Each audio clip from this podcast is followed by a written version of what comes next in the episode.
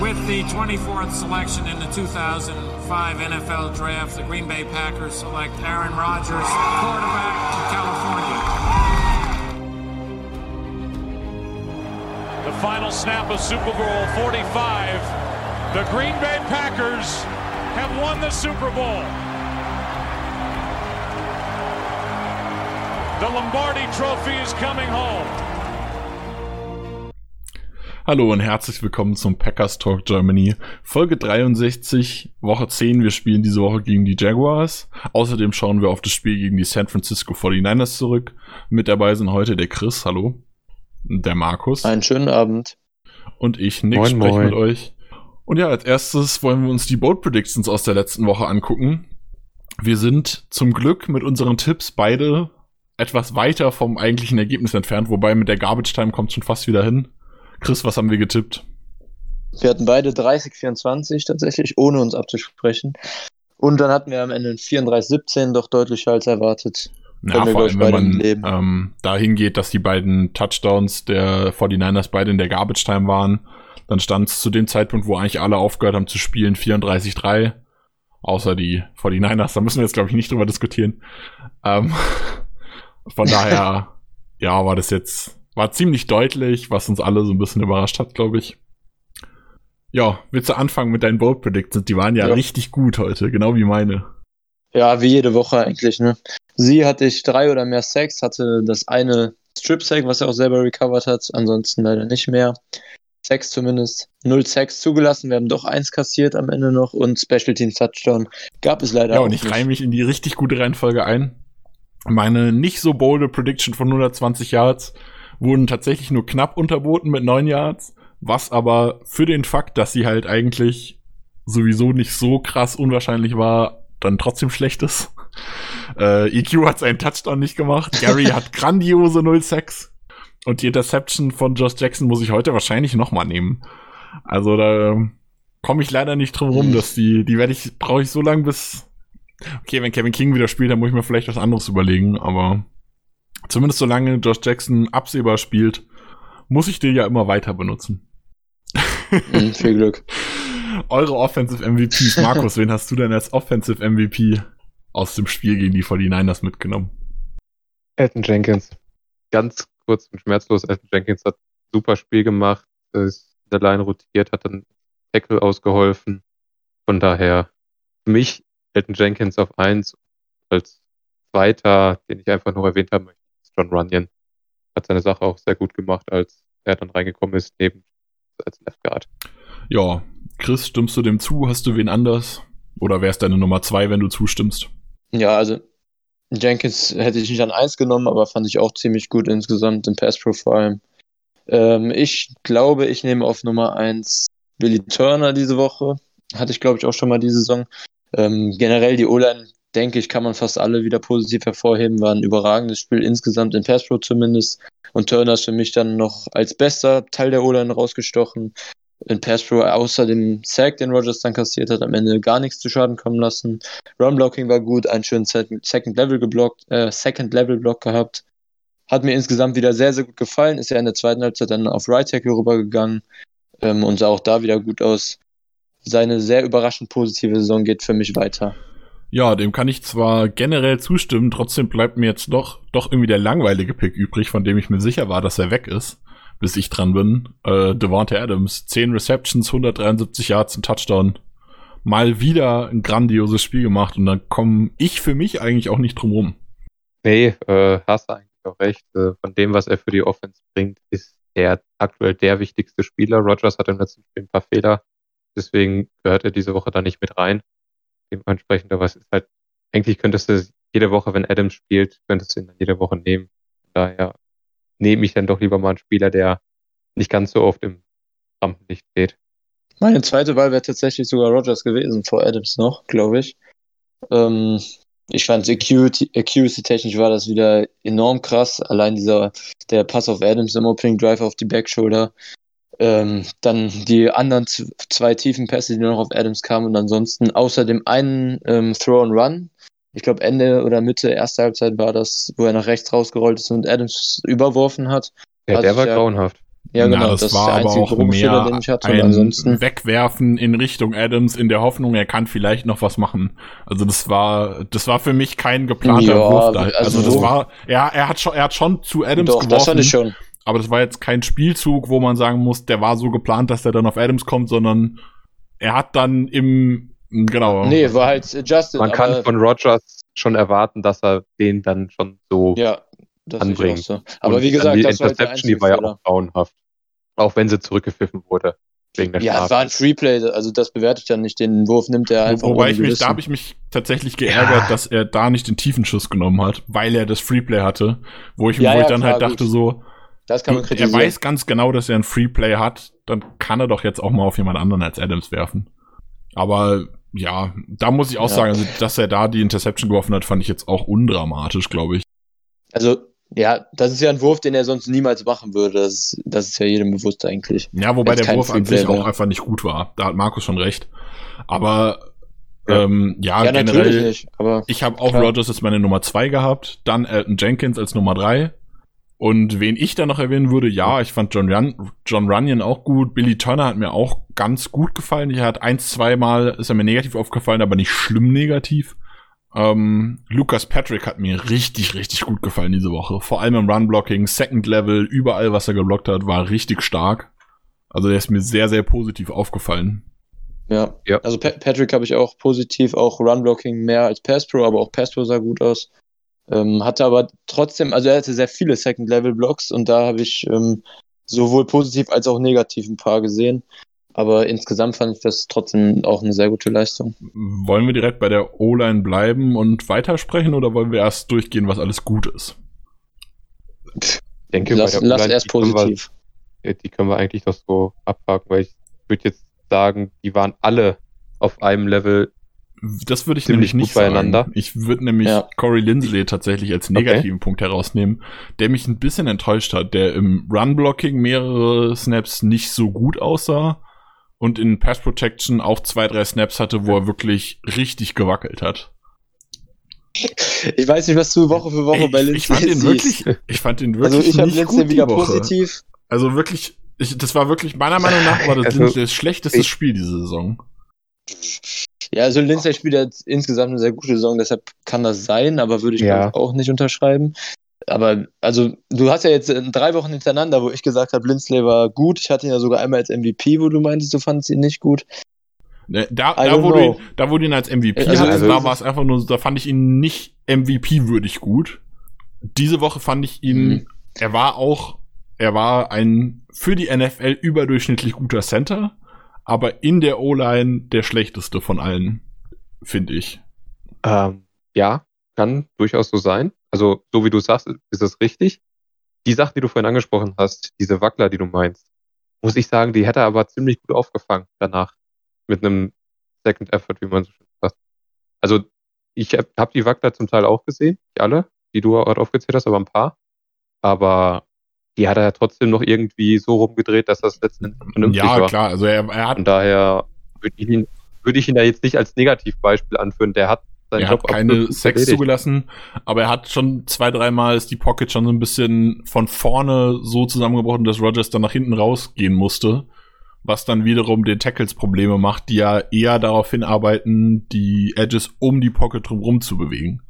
Also sowas, sowas macht schon ab und zu mal Also Probleme, die man nicht unbedingt direkt sieht, weil halt Rogers einfach sich nach hinten so ein bisschen aus der Pocket rausfallen lässt die aber böse sind, wenn dann die Tackles ihre Probleme dann vielleicht auch haben. Okay. Ja gut, ich weiß nicht, vielleicht achten wir auf unterschiedliche Sachen. Irgendwie kommen wir dann nicht richtig auf den grünen Zweig. Also ich habe zum Beispiel von Lindsay jetzt diese Woche keinen einzigen Pressure-Loss gesehen, wo er dann Pressure zugelassen hat selber. Er hatte halt weniger 1 gegen 1 Duelle und mehr Double-Teams als sonst, hatte ich das Gefühl in dem Spiel. Aber, also, keine Ahnung, die Fehler, die du aufgezählt hast, vielleicht habe ich sie auch einfach nicht negativ wahrgenommen, aus dem Grund, den Markus gerade genannt hat, dass er das dann recovered hat quasi, aber ich weiß nicht. Okay, machen wir weiter oder gibt's noch was zur O-Line zu sagen? Rick Wagner war in Ordnung, denke ich, war gut. Nix, nicht groß negativ aufgefallen, glaube ich. Ja, fand ich auch im Pass Pro Ja, wollen wir mit dem stabil. Run-Game weitermachen? Da muss man ganz ehrlich sagen, Aaron Jones ist back und das hat dem Spiel richtig gut getan, finde ich. Also es hat einfach ein ganz Oh ja. anderes Element gebracht. Das, Jamal Williams ist ein guter Back und in diesem Power Inside Zone Ding, was wir mit ihm auch schon gespielt haben jetzt zuletzt, hat er auch ganz gut funktioniert, aber er ist einfach im Vergleich zu Aaron Jones ist er einfach nicht passend für unser Scheme. Ja. Also allein, ich fand, das Opening Drive war einfach schon so beeindruckend. Es ging ja einfach alles über AJ. First Down war direkt ähm, sein Catch für sieben Yards, dann ein paar gute Runs. Und dann halt dieser Deep Shot auf Adams zum Touchdown. Allein da, fand ich, hat man den Unterschied sofort wieder gemerkt. Er ist halt einfach explosiver. Alles sieht ein bisschen flüssiger aus im Run-Game mit ihm. Wobei ich auch tatsächlich Irvin in, vor allem in der zweiten Halbzeit gar nicht so schlecht im Run-Game fand. War halt vor allem im Receiving-Game positiv, aber hatte auch einzeln dann gute Runs. Einmal eine sehr gute Vision gehabt, wo die Pocket ähm, ziemlich eng war eigentlich und einmal gut Yards after Catch noch gemacht. Irvin hat mir in dem Spiel, glaube ich, die Saison auch am besten gefallen bisher. War ich Ja. in dem Spiel ziemlich zufrieden mit unserem Backfield. Es war halt das gut, dass AJ wieder da ist. Also man merkt definitiv, dass er ein Nummer 1 Running Back, ne, also auch ein Top 10 Running Back der NFL ist, im Vergleich zu Jamal und den anderen, die wir da noch rumlaufen haben, ist einfach ein ganz anderes Qualitätsniveau, was da reinkommt. Zu Irvin würde ich noch sagen, also wir sollten ihn, glaube ich, nicht zu oft als Running Back einsetzen. Die zwei, drei großen Läufe, die er hatte, die waren gut, aber da hatte er auch ziemlich viel Platz und konnte seine Speed ausspielen wenn der dann als Running Back laufen musste und sich seinen Weg suchen musste, wo halt nicht gut freigeblockt wurde oder wo die Box zugestellt wurde, da hat er nicht wirklich gut ausgesehen, meiner Meinung nach. Nee, also sobald Kontakt kommt, ist halt vorbei. Er holt nichts raus nach dem Kontakt. Ja. Ähm, also für ihn ist die Rolle, die wir aktuell haben, perfekt. Oft als Running Back muss ich ihn dann, wenn Jamal und AJ fit sind, aber eben auch nicht sehen. Und Dylan ist ja auch noch normalerweise dabei. Äh, apropos, wenn du gerade ansprichst mit der Rolle, was mir noch aufgefallen ist im Lowspiel gegen die 49ers, kann auch daran liegen, dass die 49ers es da durchs tägliche Training gegen deren Offense äh, gewohnt ist. Aber dieses Endaround-Spiel, was wir hatten mit den Re- Wide Receiver in Motion hinter der Line of Scrimmage bewegen, es hat gegen die 49ers fast keinen Das, Einfluss das gehabt. finde ich nicht. Also es hat nämlich, so ja, so erzähl, wenig- sag erst mal du nochmal deinen Satz zu Ende, Entschuldigung, ich Ja, wollte dich nicht unterbrechen. alles gut. Ähm, man hat zwar gesehen, dass sich ein, zwei Linebacker verschoben haben, aber es hat letztendlich auf den Spielfluss an sich, auf das Endergebnis von, von dem Spielzug kein, gar keinen Einfluss gehabt. Und sowohl mit MVS war da nichts zu machen, sowohl mit Adams war da nichts zu machen. Der einzige, bei dem wir, wir müssen vielleicht auch ein bisschen mehr als den Ball übergeben. Die letzten Spiele hatten wir sehr viel einfach nur, dass die Spieler sich bewegen, ohne dass da mal wirklich ein Carry kommt. Und ähm, dadurch haben die Defensiven da vielleicht so ein bisschen durchschaut, dass wir das wirklich nur als Tool nutzen und nicht wirklich daraus Da laufen. muss ich halt sagen, ich habe das so ein bisschen anders gesehen. Äh, Gerade die Motions von Devontae Adams haben ein bisschen was gebracht. Das sah effektiv nicht, nicht krass so aus, weil ähm, die 49ers, we- zumindest wenn ich es richtig äh, gesehen habe, einfach wenig mit Slot-Cornerback gespielt haben. Also die haben den Slot irgendwie, glaube ich, komplett. Ich weiß gar nicht, ob sie überhaupt mit Slot-Corner gespielt haben. Ähm, oder aber zumindest relativ häufig mit Linebackern gedeckt. Und gerade wenn Devontae Adams sich im Slot bewegt hat, von rechts nach links geschiftet ist, dann stand er halt gegen den Linebacker. Und Devontae Adams gegen Linebacker ist halt einfach total overpowered. Gerade diese, ähm, die kurzen Pässe, wo er dann noch Yards danach rausgeholt hat, die einfach dadurch kommen, dass Devontae Adams einfach sehr viel schneller ist als im Greenlaw zum Beispiel, der mehrmals äh, One-on-One mit Devontae Adams stand. Von daher finde ich schon, dass es was gebracht hat. Es Ja, war jetzt nicht so, dass es ähm, übertrieben viel gebracht hat, aber das ein oder andere Mal war dann Devontae Adams schon freier, als er eigentlich sein sollte, finde ich. Sprechen wir vom gleichen Thema? Also mir geht es jetzt explizit um diese Läufe halt, die wir am Anfang der so mit Irvin hatten, mit Lazar hatten und um die Antäuschung von denen. Es geht mir nicht darum, dass äh, Wide Receiver in Motion gesetzt wurden. Da habe ich das vielleicht gerade da habe ich dann verstanden, Geht ich meinte um sowohl diese als, ich habe das jetzt so ein bisschen zusammengepackt und meine sowohl als auch. Also Okay. du täuschst ja auch, wenn du den in Motion ziehst, täuschst du den ja auch dann an, einen Jet Sweep zu spielen. Du snappst nur den Ball halt vorher noch nicht. Von daher würde ich das so ein bisschen schon zusammensortieren auch. Also ich habe dieses Spiel auch explizit extra darauf geachtet, weil vor allem in der ersten Halbzeit haben wir das bei fast jedem Run gemacht. Und irgendwann, also ich fand am Anfang hat man den Effekt noch gemerkt, aber irgendwann verpufft dieser Effekt so ein bisschen, wenn man halt nie tatsächlich einen End-Around spielt. trotzdem hat es immer zumindest einen minimalen Effekt auf die Defense, wenn du diesen Jet Sweep oder End Round halt antäuschst und ähm, die Defense muss halt immer ein bisschen darauf reagieren, die Linebacker zumindest. Ja, also ich fand auch, dass es gerade zu Beginn des Spiels eher belebend war, wieder so ein bisschen. Auch, dass Tyler Irvin in dieser Rolle halt wieder fit war, der war ja die letzten Spiele auch verletzt, wenn ich es richtig gerade im Kopf habe. Ähm, mir hat es schon gut gefallen, aber wir haben auch schon die ganze Saison sind wir im Laufe des Spiels immer weiter davon weggegangen. Also immer weniger von diesen Jet Sweep, Jet Motions gespielt, weil es eben auch an der Wirkung so ein bisschen verliert. Mhm. Aber ja, vielleicht sollte man wieder ab und zu mal eins mehr ja, einstreuen, dann wirklich äh, den Jet Sweep zu spielen, dem Spieler den Ball zu geben. Das kann schon sein, ja. Ansonsten in Wide Receivern alles außer Adams. Ja, also ich, Malik Taylor war im letzten Viertel noch gut, hat er einen Tackle gebrochen bei einem Catch und einen guten äh, Runblock gehabt. War aber Ansonsten, kein Catch, das war ein Jet Motion. Äh, ein Jet Sweep tatsächlich. Äh, Malik ah, Taylor, der hat nämlich keinen gefangen. Stimmt, Shepard hatte einen Catch für drei Yards. Stimmt, das war ein Jet Sweep, ja. Ja gut, MBS hat halt die zwei Touchdowns. Beim ersten war die Route schön, aber da hat der Safety halt auch Muscle Harris sich sehr dilettantisch angestellt. Und beim zweiten Catch war es ein gutes Adjustment, aber war jetzt kein Spiel von MWS, trotz guter Statline, was ich jetzt als sehr gut ja, abstempeln würde. Er hat halt direkt damit angefangen, erstmal ein kritisches Start Down zu droppen im zweiten Drive. Also, wo ich, ich, ich, genau. muss dazu sagen, ich habe das Spiel ähm, nicht nachts geguckt, sondern am nächsten Morgen und habe dann, während ich geguckt habe, im Discord mich mit ein paar Leuten unterhalten, die es nachts geguckt haben. Und es war sehr amüsant, weil ich meinte, boah, MBS direkt ein kritisches Down gedroppt. Dann meinen alle, wart's ab, wart's ab. Und ich dachte, es wird noch schlimmer, aber dann kamen halt die, die Touchdown-Catches noch. also ich fand auch beim ersten Touchdown bei der tiefen Route, da hat halt einfach der Safety super gepennt. Das war jetzt kein, er hat angetäuscht, eine andere Route zu laufen, was aber meiner Meinung nach nicht überragend gut aussah. Der Safety hat einfach total versagt. Ja, genau. Und beim zweiten Touchdown, ich fand den Cut schön. Ja, also er hat einen schönen Cut gesetzt dann nach außen. Aber was für ihn ja durchaus was Gutes ist, weil er das sonst nicht, weil er da sonst nicht so stark drin ist. Aber alles andere, der Catch war dann auch nicht schwierig und so. Also er hat, es war ein einfaches Spiel für das, was er gemacht hat was er auf des, den, des, den Stats am Ende stehen hat. Genau. er zeigt halt das, was wir von ihm kennen. Wenn er die Chance bekommt, mit Vollgas vorbeizulaufen, kann er die Chance nutzen. Ansonsten, ja, kommt nicht so viel von ihm. Nee. Aber gut, ansonsten in der Offense, glaube ich, würde ich dann noch Lewis ähm, loben diese Woche wieder für sein Run-Blocking. Hat diese Woche auch circa 50% wieder gespielt, der Offense-Snaps sah da bis auf einmal, was ich mir aufgefallen ist, ziemlich gut aus. Mir ist, mir ist das diese Woche sogar ähm, zweimal negativ aufgefallen. Hm. Aber ja, dafür hat er einen Touchdown ja, gefangen. Also was sein. soll man sagen? ja. ja. Ja, gut. also das war, wenn wir bei MWS sagen, das war nicht ja, wo, wo, ey, es sah aber schon cool aus. Er hat ähm, den er, er Safety, verkauft, ähm, ja. fällt der Name gerade nicht ein, Talt, Talt, äh, hat er schon ordentlich ja, ordentlich ja. verarscht. Hat so getan, als hätte er den Runblock verloren, zieht vorbei und steht halt einfach voll frei in der Endzone. Ja, ja, ja, genau. Gut verkauft halt und dann easy catch. Ihr noch was in der Offense ansonsten?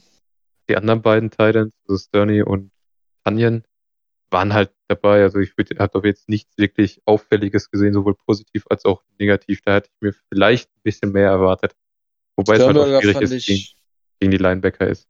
Ja, Sternberger fand ich im Run-Blocking, also im Receiving Game halt non-existent und im Run-Blocking etwas unterdurchschnittlich. Mal wieder ein bescheidenerer Auftritt. Wobei aber mir Sternberger zwei, dreimal mit guten Routes aufgefallen ist, wo dann halt der Ball zu Adams ging. Was einem dann halt vielleicht auch nicht unbedingt auffällt, weil Adams der First Read ist und dann geht der Ball halt dahin, wenn der frei ist und er war halt oft frei. Ähm, aber er hatte da auch zwei, drei gute Routes drin, also wäre anspielbar gewesen, was man dann halt auf dem Statsheet nicht sieht. Ansonsten ja, habe ich auch nicht viel. Das Einzige, was ich noch sagen würde, John Lovett gefällt mir wenig. Sowohl als Fullback, Tight End, Blocker, whatever, als auch diese drei Snaps, die er als äh, Halfback gespielt hat, als richtiger Running Back mit Tim Boyle drin am Ende. Äh, ja, ist halt irgendwie nicht so. Ich finde ihn nicht gut. Also ich verstehe nicht, warum er warum er in dieser Rolle spielt, warum wir ihn dafür haben, das, ich bin der Mann, das könnte man auch mit einem Sternberger oder einem Tanyan oder Lewis oder wem auch immer von den Titans spielen. Ich sehe den Mehrwert von Lovett noch nicht so richtig, außer dass halt jemand da ist, der quasi Deguaras Rolle spielt. Ja. Ich habe kurz überlegt, was du sagst nach deiner Pause, weil ich stimme dir da voll und ganz zu. Ja, also was soll ich sagen? Ich kann es eigentlich auch nur so unterschreiben.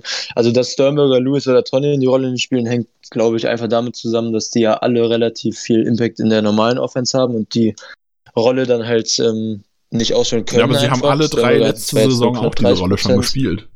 Ja, aber halt nicht Fulltime. Ja, aber spielt halt Fulltime Spiel ist jetzt nicht so ja, oft genau. im Spiel dabei, dass man da jemanden bräuchte, der sie Fulltime spielt, finde ich.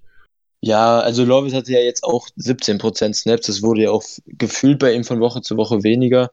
Mit Deguara wäre das zum Beispiel, denke ich, deutlich höher. Das wird sich bestimmt so mindestens im 30er, 35% Bereich bewegen. Ähm, also die Fullback-Rolle an sich ist ja bei uns schon jetzt sehr eingeschränkt nach Deguaras ich, ich würde mir mal wünschen, auch wenn es bescheuert klingt, dass Lovett mal einen Pass wirft. Der ist ja Quarterback eigentlich gewesen. Wirft? Also der, der war ja am, nee, der ja, war am College ne? Quarterback. Der war am College Quarterback und hat sich dann aber trotzdem als Tight End Fullback, nee, als Fullback, glaube ich, äh, zum Draft gemeldet oder so. Aber der war eigentlich Quarterback. Und da würde ich mir mal einen Trickspielzug wünschen, wo er wirklich ja. den Ball wirft. Dafür fände ich ihn cool in der Offense, wenn er sowas mal macht. Aber rein als Fullback ist halt so ein bisschen, sehe ich den Mehrwert nicht, wieso man ihn im Kader hat. Ich glaube, finde den Platz könnte man sinnvoller verwenden. Ja, ich glaube, ja, das ist definitiv. Ich glaube, Lovett zeigt so ein bisschen das Problem mit dieser Rolle. Wenn du Juszczyk bei den 49ers siehst, wenn so ein Spieler in der Rolle extrem gut ist, kann er der Offense eine richtig gute eine weitere Dimension hinzufügen. Aber wenn halt, wenn du halt einen hast, der ihm nicht so extrem gut ist, dann ist das halt einfach nur, er ist halt da. Er macht, er blockt nicht vernünftig, er läuft nicht vernünftig, er ist im Passspiel nicht existent. So, da kannst du den Platz auch mit irgendeinem Spezialisten füllen, mit einem Blocking-Fullback oder so, der, der halt wirklich da alles wegräumt, der dann halt kein, auch keinen Impact im Passspiel oder im Laufspiel hat. Aber dann hast du wenigstens noch sozusagen einen sechsten oder siebten Blocker da drin. So meine Meinung zu der Rolle. Vielleicht mit Deguara wird das anders, aber so mit Lovett sieht man halt, was man in der Rolle hat mit einem Spieler, der nicht gut ist. Ja, das bringt echt gut auf den Punkt.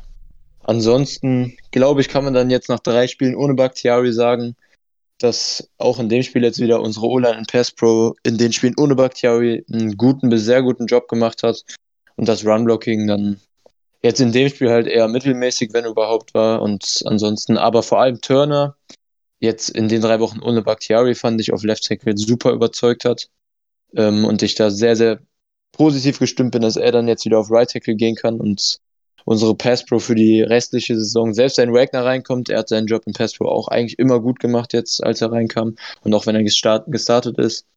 Ähm, da bin ich sehr, sehr zuversichtlich jetzt, wenn auch bessere Pass Rushes kommen, dass unser, dass unsere Pass Pro da regelmäßig gegenhalten kann für die restliche Ja, stimme Saison. ich auf jeden Fall zu. Äh, Billy Turner zeigt halt, warum er diesen dicken Vertrag bekommen hat, den er bekommen hat, wo alle dachten, dass es absolut unverdient ist, weil er halt äh, letzte Saison auf Guard nicht gut gespielt hat. Aber jetzt auf Tackle ist er halt richtig, richtig gut und so die Überraschung der Saison finde ich schon. Und von daher, ja, diese, ich, ich, weiß gar nicht, was er diese Saison für ein Capit hat. Ich glaube, sieben hat er durchschnittlich pro Saison bekommen. Ähm, müssten irgendwie, wahrscheinlich hat er irgendwie acht oder achteinhalb Capit oder so. Rechtfertigt er auf jeden Fall. Als Starting Right Tackle, der Left Tackle spielen kann und so. Also ist schon gut. Okay, kommen wir zur Defense. Eure, euer Defensive MVP. Fangen wir wieder bei Markus an, vielleicht. Okay, ja, ich bin gespannt. Ich habe Adrian Amos genommen. Warum Amos? Weil ich finde, er hat sich im Vergleich zu den letzten Wochen steigert. Er hat der Defensive wieder ein bisschen mehr Stabilität gegeben. Er war sicherer in dem, was er gemacht hat, in den Tackles. Er hat ein paar lange Läufe abgebrochen, also gestoppt. Und ansonsten hatte ich in der Defensive keinen, wo ich gesagt hätte, der hat jetzt irgendwie überragend rausgestochen. Und da habe ich mich dann für Amos. Okay, Chris, stimmst du dem überein? Hast du eine andere Variante? Was denkst du? Ja, ich habe eine andere Variante und ich stimme äh, eigentlich gar nicht überein, muss ich ehrlich sagen, mit Amos. Also er hat ja jetzt letztes Spiel diese guten Runstops zumindest drin gehabt. Das ist jetzt eigentlich wieder weggefallen. Mir ist ja kein einziges Mal so richtig positiv aufgefallen und zweimal negativ, einmal beim Tackling, einmal in Coverage. Ähm, also es war sicher kein furchtbares Spiel, aber für MVP fand ich das für mich deutlich zu wenig. Ähm, ich nehme dann am Ende einfach wieder sie, dieses Spiel. Hatte drei gute Pressures. Justin School, der Backup Left Tackle der Niners, hat ja auch ordentlich gestruggelt das ganze Spiel. Nicht nur gegen sie, auch gegen Preston bei seinem Pressure, wo die Interception draußen entstanden ist. Ähm, sie hatte dann auch noch das Forced Fumble, was ich eben schon angesprochen hatte, was er selber recovered hat.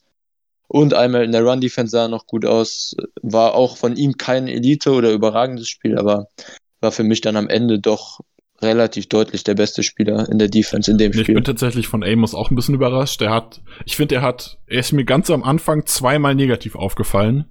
Und dann hat er sich stark gesteigert übers Spiel durch, aber er war nie annähernd so gut wie letzte Saison. Das ganze Spiel durch. Von daher bin ich immer noch nicht so richtig überzeugt von ihm wieder, von dieser Saison.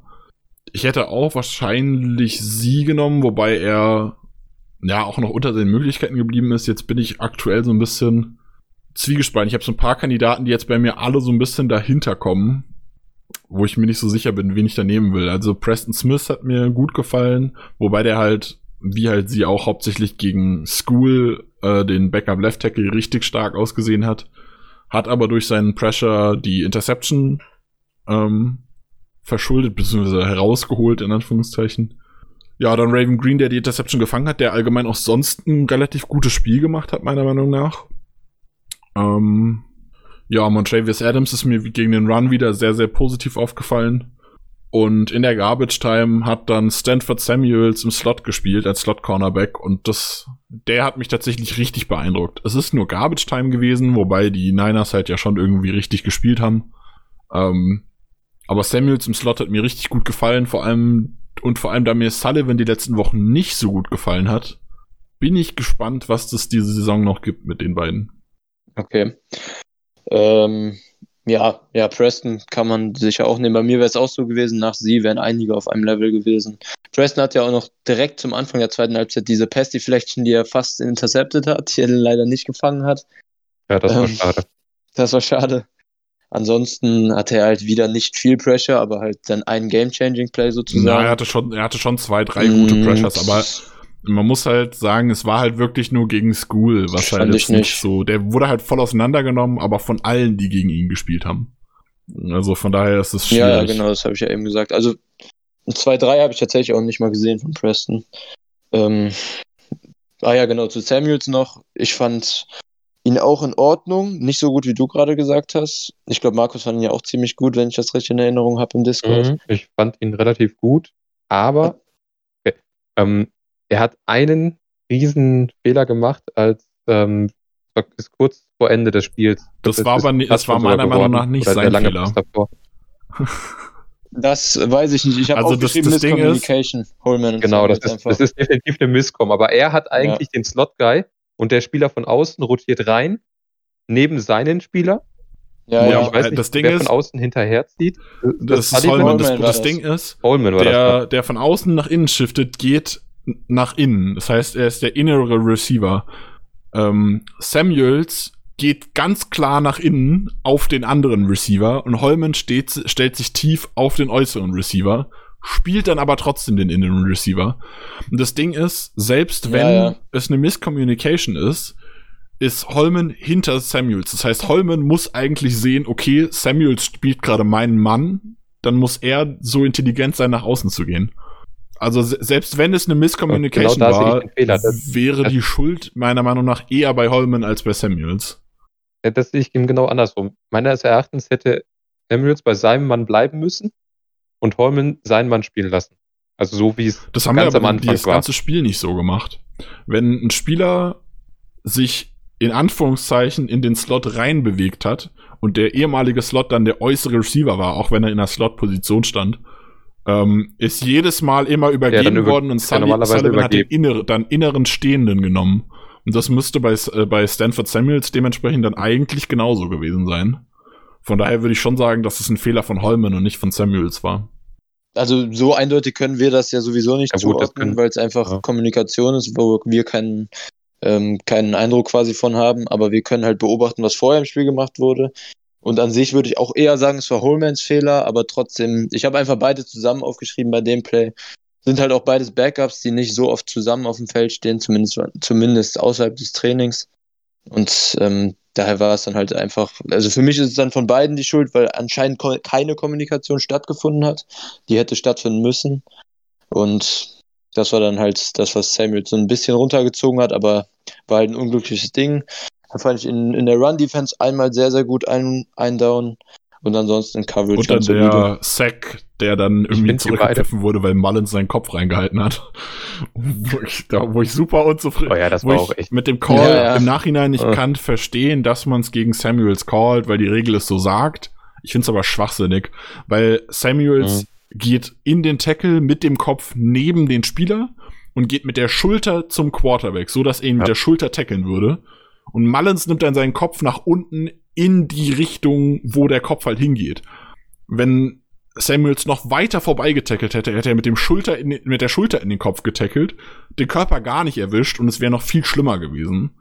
Also ich wüsste nicht, was Samuels in der Situation hätte besser machen sollen. Also sehr schwierig. Er kann nichts anders machen. Kann in der Situation nicht richtig handeln. Dadurch, dass Mullins so handelt, wie er handelt. Ja, stimme ich zu. Meiner also, Meinung nach. Hat, hat mich sehr Er hätte geärgert. vielleicht auf die, er, er hätte vielleicht auf die Füße Ja, aber dann kann, dann, das ist ja wieder so ein Thema, wenn du auf die Füße gehst, dann zum einen ist in die Beine springen immer schwierig, Ja, zum anderen wirft der Quarterback dann halt noch, was der Rusher ja auch nicht will. Also es kann ja nicht das Ziel sein, dass Ja, du in die Füße tackelst und lässt den Quarterback oben noch werfen. Also das soll ja auch nicht sein. Ey, ich hatte gerade noch einen Punkt, den ich ansprechen wollte. Der ist bei euch beiden relativ gut rausgekommen. Ähm, Die ganze Defensive hat irgendwie so ausreichend gut für die 49ers gespielt und jeder Spieler hatte so ein, zwei, drei lichte Momente. Deswegen Ja, ich ja. Sehr, sehr, sehr, sehr schwierig, da jetzt einen Spieler als MVP irgendwie rauszusuchen. Weil du halt eben keinen hattest, der konstant so viel besser als alle anderen gespielt hat. Ja, was Ja, aber, glaube ich, auch einfach auch dadurch kommt, dass wir relativ viel Garbage-Time hatten, so in dem Sinne. Also die Packers haben halt relativ dominant geführt. Das heißt, Ja, gut, wir haben auch Ja, genau, aber dann haben halt, Garde der 49ers nee, ich meine nur dadurch haben halt wir viel softe Coverage gespielt, was wir sowieso spielen, aber noch softer als eh schon soft. Ähm, und alles war irgendwie ein bisschen äh, anspannungslos, würde ich jetzt mal sagen. Es war nicht so, ich hatte nicht das Gefühl, dass jeder zu in jedem Snap immer 100% gegeben hat. Weshalb es vielleicht auch kommt, dass niemand so richtig dominant ausgesehen hat irgendwie. Aber das, was Markus gerade gesagt hat, führt dann halt auch dazu, dass bis auf einen Spieler extrem und einen ein bisschen in der Defense mir so keiner richtig negativ Da aufgefallen bin ich gespannt, ist. wer euch negativ aufgefallen ist, weil da habe ich auch ein, zwei Kandidaten, die mir echt sehr negativ aufgefallen sind. Ja. Also ich glaube, Run Defense kann man ganz schnell abhaken, war von allen in der Line einfach so, auch was Markus gerade gesagt hat, insgesamt einfach solide. Gute Teamarbeit. Laurie hatte zwei gute Run-Stops, Clark hatte Gap-Kontrolle, aber auch ab und zu mal nicht. Adams, hat Nick eben schon gesagt, ähm, hatte zwei, drei gute Run, äh, Run-Defense-Raps. Ähm, ja, und es geht Lancaster, ist mir in genauso. der Run-Defense zum Beispiel positiv Ähm, aufgefallen. Äh, Gerade, gerade im Vergleich zu den letzten Wochen, Ja, wo er doch enttäuscht hat, hat er jetzt das Spiel echt ganz gut gespielt, finde ich. Ja, fand ich Sehe ich tatsächlich genau andersrum. bei Echt? Lancaster. Ja, also ich habe ihn mir angeguckt, ich habe ja eben noch die Run Defense mal so ein bisschen geachtet, weil es ja immer wieder ein Thema war. Hm. Äh, ja, sie war okay. Wie gesagt, man muss den Gegner sehen, wer da gespielt hat. Und also Lancaster, Adams, Lowry, die hatten ihre Lichtmomente. Das war dann aber so durchschnittlich für NFL-Niveau, was für, die, für dieses 49ers-Team gereicht hat.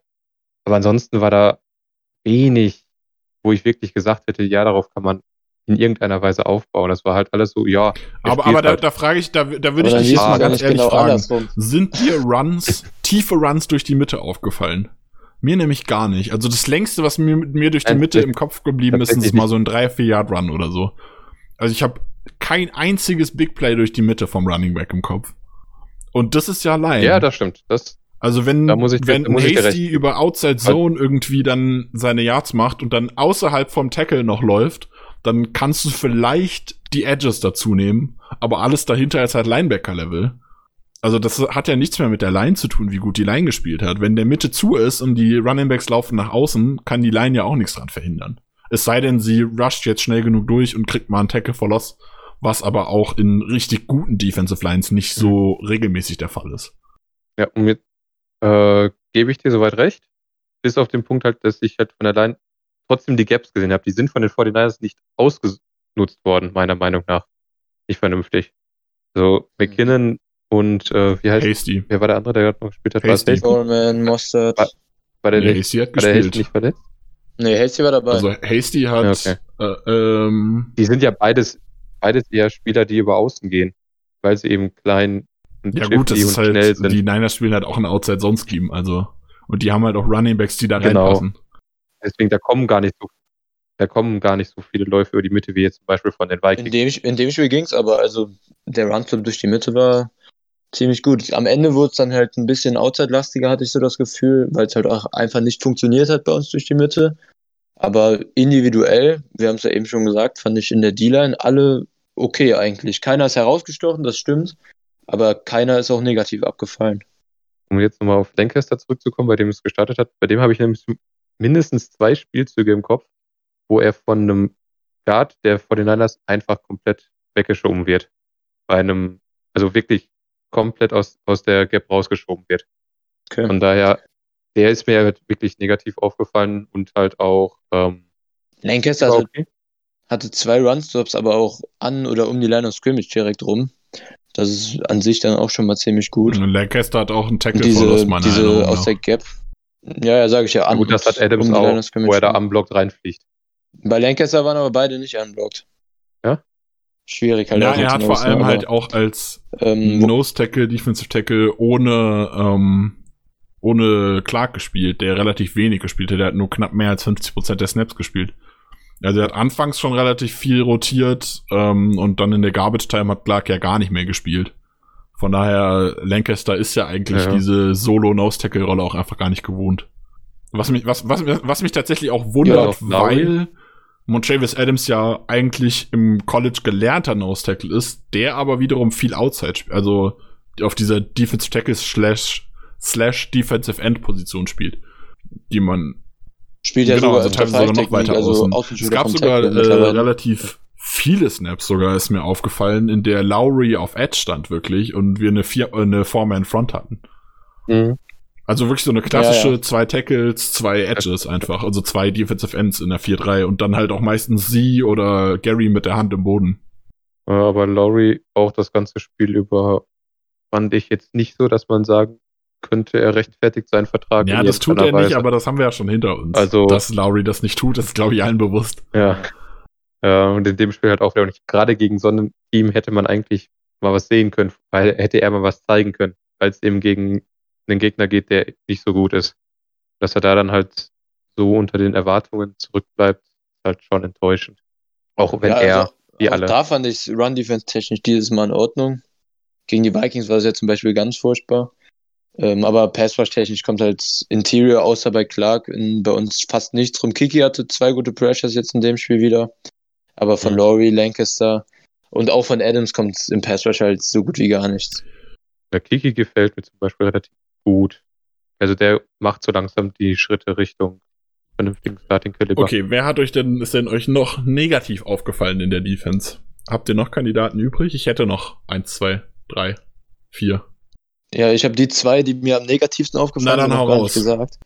Ähm, soll ich mit dem, also für mich ziemlich, ziemlich offensichtlich eigentlich, auch wenn Nick ihn sonst immer sehr vehement verteidigt und ich die letzten Woche auch Wenn du jetzt relativ zufrieden war mit seiner. Leistung. Burks wäre tatsächlich der, der, der mir am Echt? zweitnegativsten aufgefallen ist. aber Burks, es Burks in dieser Rolle eigentlich gar nicht Ja. so schlecht. Als er dann in der Garbage Time auf Linebacker gespielt hat und viel in Coverage war, da hat er mir auch nicht gefallen. Aber in dieser, Ja, ja, dieser, das- das stimmt, ähm, wir hatten es im Discord diskutiert, das haben wir jetzt hier noch nicht, fällt mir gerade ein. Äh, wir haben zwischenzeitlich, wie ich gerade sagte, so eine Four-Man-Line gespielt, aber dann trotzdem eine Bear-Front wurde das, glaube ich, genannt, oder eine Six, äh, Six-One-Front habe ich jetzt auch schon Mhm. gesehen. Ähm, dass du halt Six vier. Liner hast und dann zwei Edges. Und in dem Sinne waren es dann vier Liner und auf den Edges waren dann Preston und Burks ganz oft. Und in der Rolle hat mir Burks richtig gut gefallen. Und gerade wenn man es vergleicht mit den Edge-Snaps, die er die letzten Wochen gespielt hat, wo er uns ja nicht so gut gefallen hat, war er in dieser Rolle, wo er auch quasi Edge gespielt hat, aber ja nicht so richtig. Das hat mir gut gefallen. In, als Linebacker dann Mhm. später in der normalen 3-4, 4-3, whatever, was wir gespielt haben, da hat er mir auch nicht gefallen. Also für mich war das auf verschiedenen, also es war kein schlimmes Spiel, deshalb sage ich ja auch, der mir so am zweitnegativsten aufgefallen ist und es war halt nicht so gut, aber halt nicht schlecht. Ähm, also sein Processing zum Beispiel war einmal schlecht, ein Tackle hat er verpasst in Coverage, ähm, sah er einmal nicht so gut aus und als Edge Defender quasi gegen den Run hat er einmal das Edge dann aufgegeben, hat er nicht ähm, kontrollieren können. Das sind halt alles so verschiedene Facetten, die mir wieder nicht gefallen haben und die mich auch so ein bisschen grübeln lassen, wo ich ihn dann jetzt letztendlich am liebsten sehen würde. Ähm, Burks ist für mich jetzt auch, wenn er verschiedene Rollen eingenommen hat in der Defense die Saison, immer noch ein ziemlich großes Fragezeichen insgesamt, was, was so seine Hauptrolle, die er einnehmen sollte, betrifft. Und ich bin da immer noch sehr unschlüssig, ehrlich gesagt. Ich denke, der Grund, warum er in dieser 6-1-Front so gut aussah, ist einfach, weil er da ziemlich ungeblockt war. Er konnte halt einfach seine Athletik nutzen, seine Speed, die er hat. Können wir, denke ich, nicht bestreiten, seine Athletik. Und dann konnte er halt direkt rumlaufen und das Tackle machen. Aber ansonsten hat er mir auch so gut gefallen, weil es halt in irgendwas Technisches reingeht. Äh, einen Blocker abwehren, einen Spieler in einer Manndeckung verteidigen, eine Zonendeckung spielen. Das ist halt alles bei ihm so, nee, nicht ja. vorhanden. Ja, und ich hatte ja eben schon angesetzt, der für mich deutlich schlechteste Spieler in der Defense war Josh Jackson. So langsam wünsche ich mir dann doch King zurück, auch wenn die ersten Spiele von Jackson in Ordnung waren.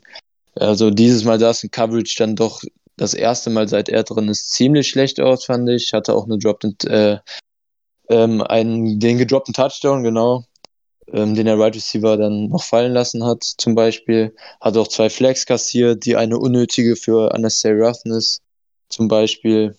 Also das war für mich deutlich das schlechteste, Spiel von Jackson bisher, seit er drin ist für King. Und auch wenn wir die letzten Wochen gesagt hatten, dass das Downgrade von King zu Jackson bisher nicht so riesig ist, fand ich diese Woche dann das erste Mal enorm. Und ja, es war halt gegen sehr, sehr dezimierte 49ers Wide Receiver, ähm, Trent Taylor, Richie James und die sahen halt oft gegen Jackson deutlich zu gut aus dafür, dass er diese Nummer 2 Corner-Rolle eventuell attackieren wollte. War ich ein bisschen enttäuscht tatsächlich jetzt auch nach dem Spiel, was Jackson betrifft. Das finde ich krass, weil mir das auch, also das war auch, während ich dieses Spiel geguckt habe, haben mir Leute gesagt, dass sie mit Jackson absolut nicht zufrieden waren. Und ich habe es nicht gesehen, wo ihr unzufrieden wart, weil ähm, ich das Spiel, es war kein grandioses Spiel. Es, ich stimme auch zu, dass es einer der, eines der schlechteren Spiele war, besonders wenn man bedenkt, dass es halt nur gegen Backups war. Dazu muss man aber wieder sagen, er hat wieder super viele Snaps irgendwie so zehn Yards tief gespielt, was einfach, das muss Playcall sein, weil das alle andauernd so spielen und ich verstehe es nicht. Wenn er in Press Man zum Beispiel stand, der, glaube ich, nichts zugelassen gehabt, dieses Spiel. Ähm, dann ein Big Play, was über, äh, über seine Seite äh, gefallen ist, war ein ganz klarer Zone-Fehler von Donald Savage. Meiner Meinung nach ganz, ganz offensichtlich.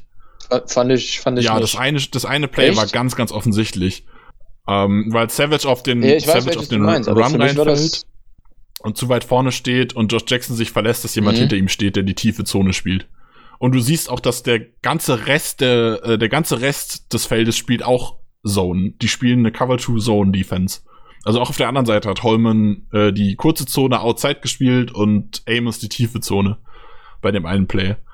Dann bei dem, bei dem Big Play. Das Ding ist, dass vor Jackson war keine Underneath Road von den 49ers und dann muss er eigentlich trotzdem die tiefe Route zumindest noch ein paar Jahre. Ja, aber begleiten. Savage muss auch da sein. Also für mich ging das zumindest 50% doch auf Jackson. Na, das, da, der, das, das weiß ich jetzt nicht. Dann das äh, eine Big Play war ein Screen auf seine Seite, da habe ich mich die letzten Wochen schon drüber aufgeregt.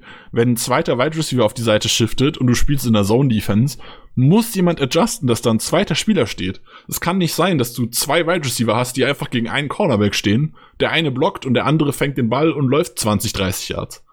Das ist uns in den letzten Wochen mehrmals passiert. Und ich verstehe es nicht. Ja, das ist halt genau die Sache, die wir auf Discord angesprochen haben.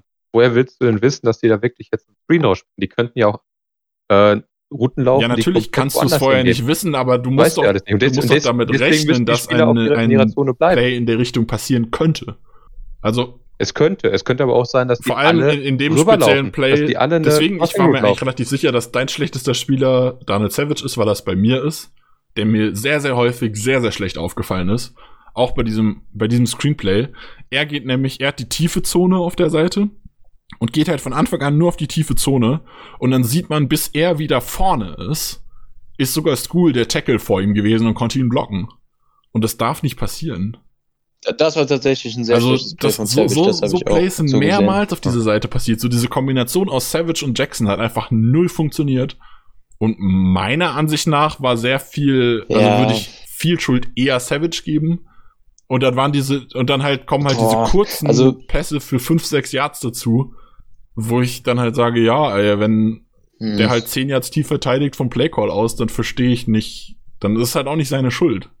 Nee, aber also ich bin definitiv nicht anti-Jackson, so wie viele andere habe ich das Gefühl, aber in dem Spiel fand ich es schwer, seine Leistung zu verteidigen. Also da waren auch klar diese, wo er sehr weit off stand, die du gerade ansprichst, die dann einfach eine Slant gelaufen sind. Da kann man dann als Corner nicht viel machen. Aber er hatte auch einige, wo er einfach diese Zone hatte hinten, was dann tiefe Ins waren zum Beispiel, 10, 15 Yards tief oder einfach Crossing Rods tief vor seinem Gesicht. Und bei ihm ist einfach Wobei alles da er dann sehr, sehr wieder unwendig. äh, bei diesen ähm, tiefen Ins ist auch wieder die Frage, wenn, also wir haben viel Cover 2 gespielt und äh, bei diesen Ins ist mir auch zweimal aufgefallen, beide Male stimme ich dir zu, dass man Jackson eine Teilschuld geben muss, aber beide Male ist, ich glaube, es war sogar Burks einmal, einmal erinnere ich, ich mich an Burks, wer das zweite Mal der Linebacker war, der die kurze Zone haben sollte, äh, weiß ich aus dem Kopf nicht die fallen halt auf die Play-Action rein, laufen nach vorne und dann ist diese Lücke in der Zone-Defense. Aber wenn er, wenn Josh Jackson halt die äußere kurze Zone spielt, sind diese tiefen Inbreaker, die Dig Routes, äh, ist das jetzt, glaube ich, wenn man es in einem Route Tree nimmt, sind eigentlich nicht Josh Jacksons Aufgabe. Klar muss er die mit verteidigen. Also die ich da im Kopf habe, beide waren beide schon für mich Jackson, weil der Wurf kommt direkt nach dem Cut. Wenn der Right Receiver noch weiter durch die Mitte läuft, dann stimmt das, dann sind die Linebacker halt irgendwann verantwortlich. Aber wenn der Wurf halt dann in Jacksons Zone quasi noch reinkommt oder ganz knapp daneben, dann muss er den Receiver halt zumindest mal übergeben. Und er war halt, die Hüfte war oft zu langsam, seine Drehung. Und bei ihm ist alles so, also Richtungswechsel sind bei ihm halt ein großes Problem. Mir halt deutlich negativer zum Beispiel aufgefallen ist, ist Holman, der mir mehr, der mehrmals richtig schwach in Ja. Coverage war.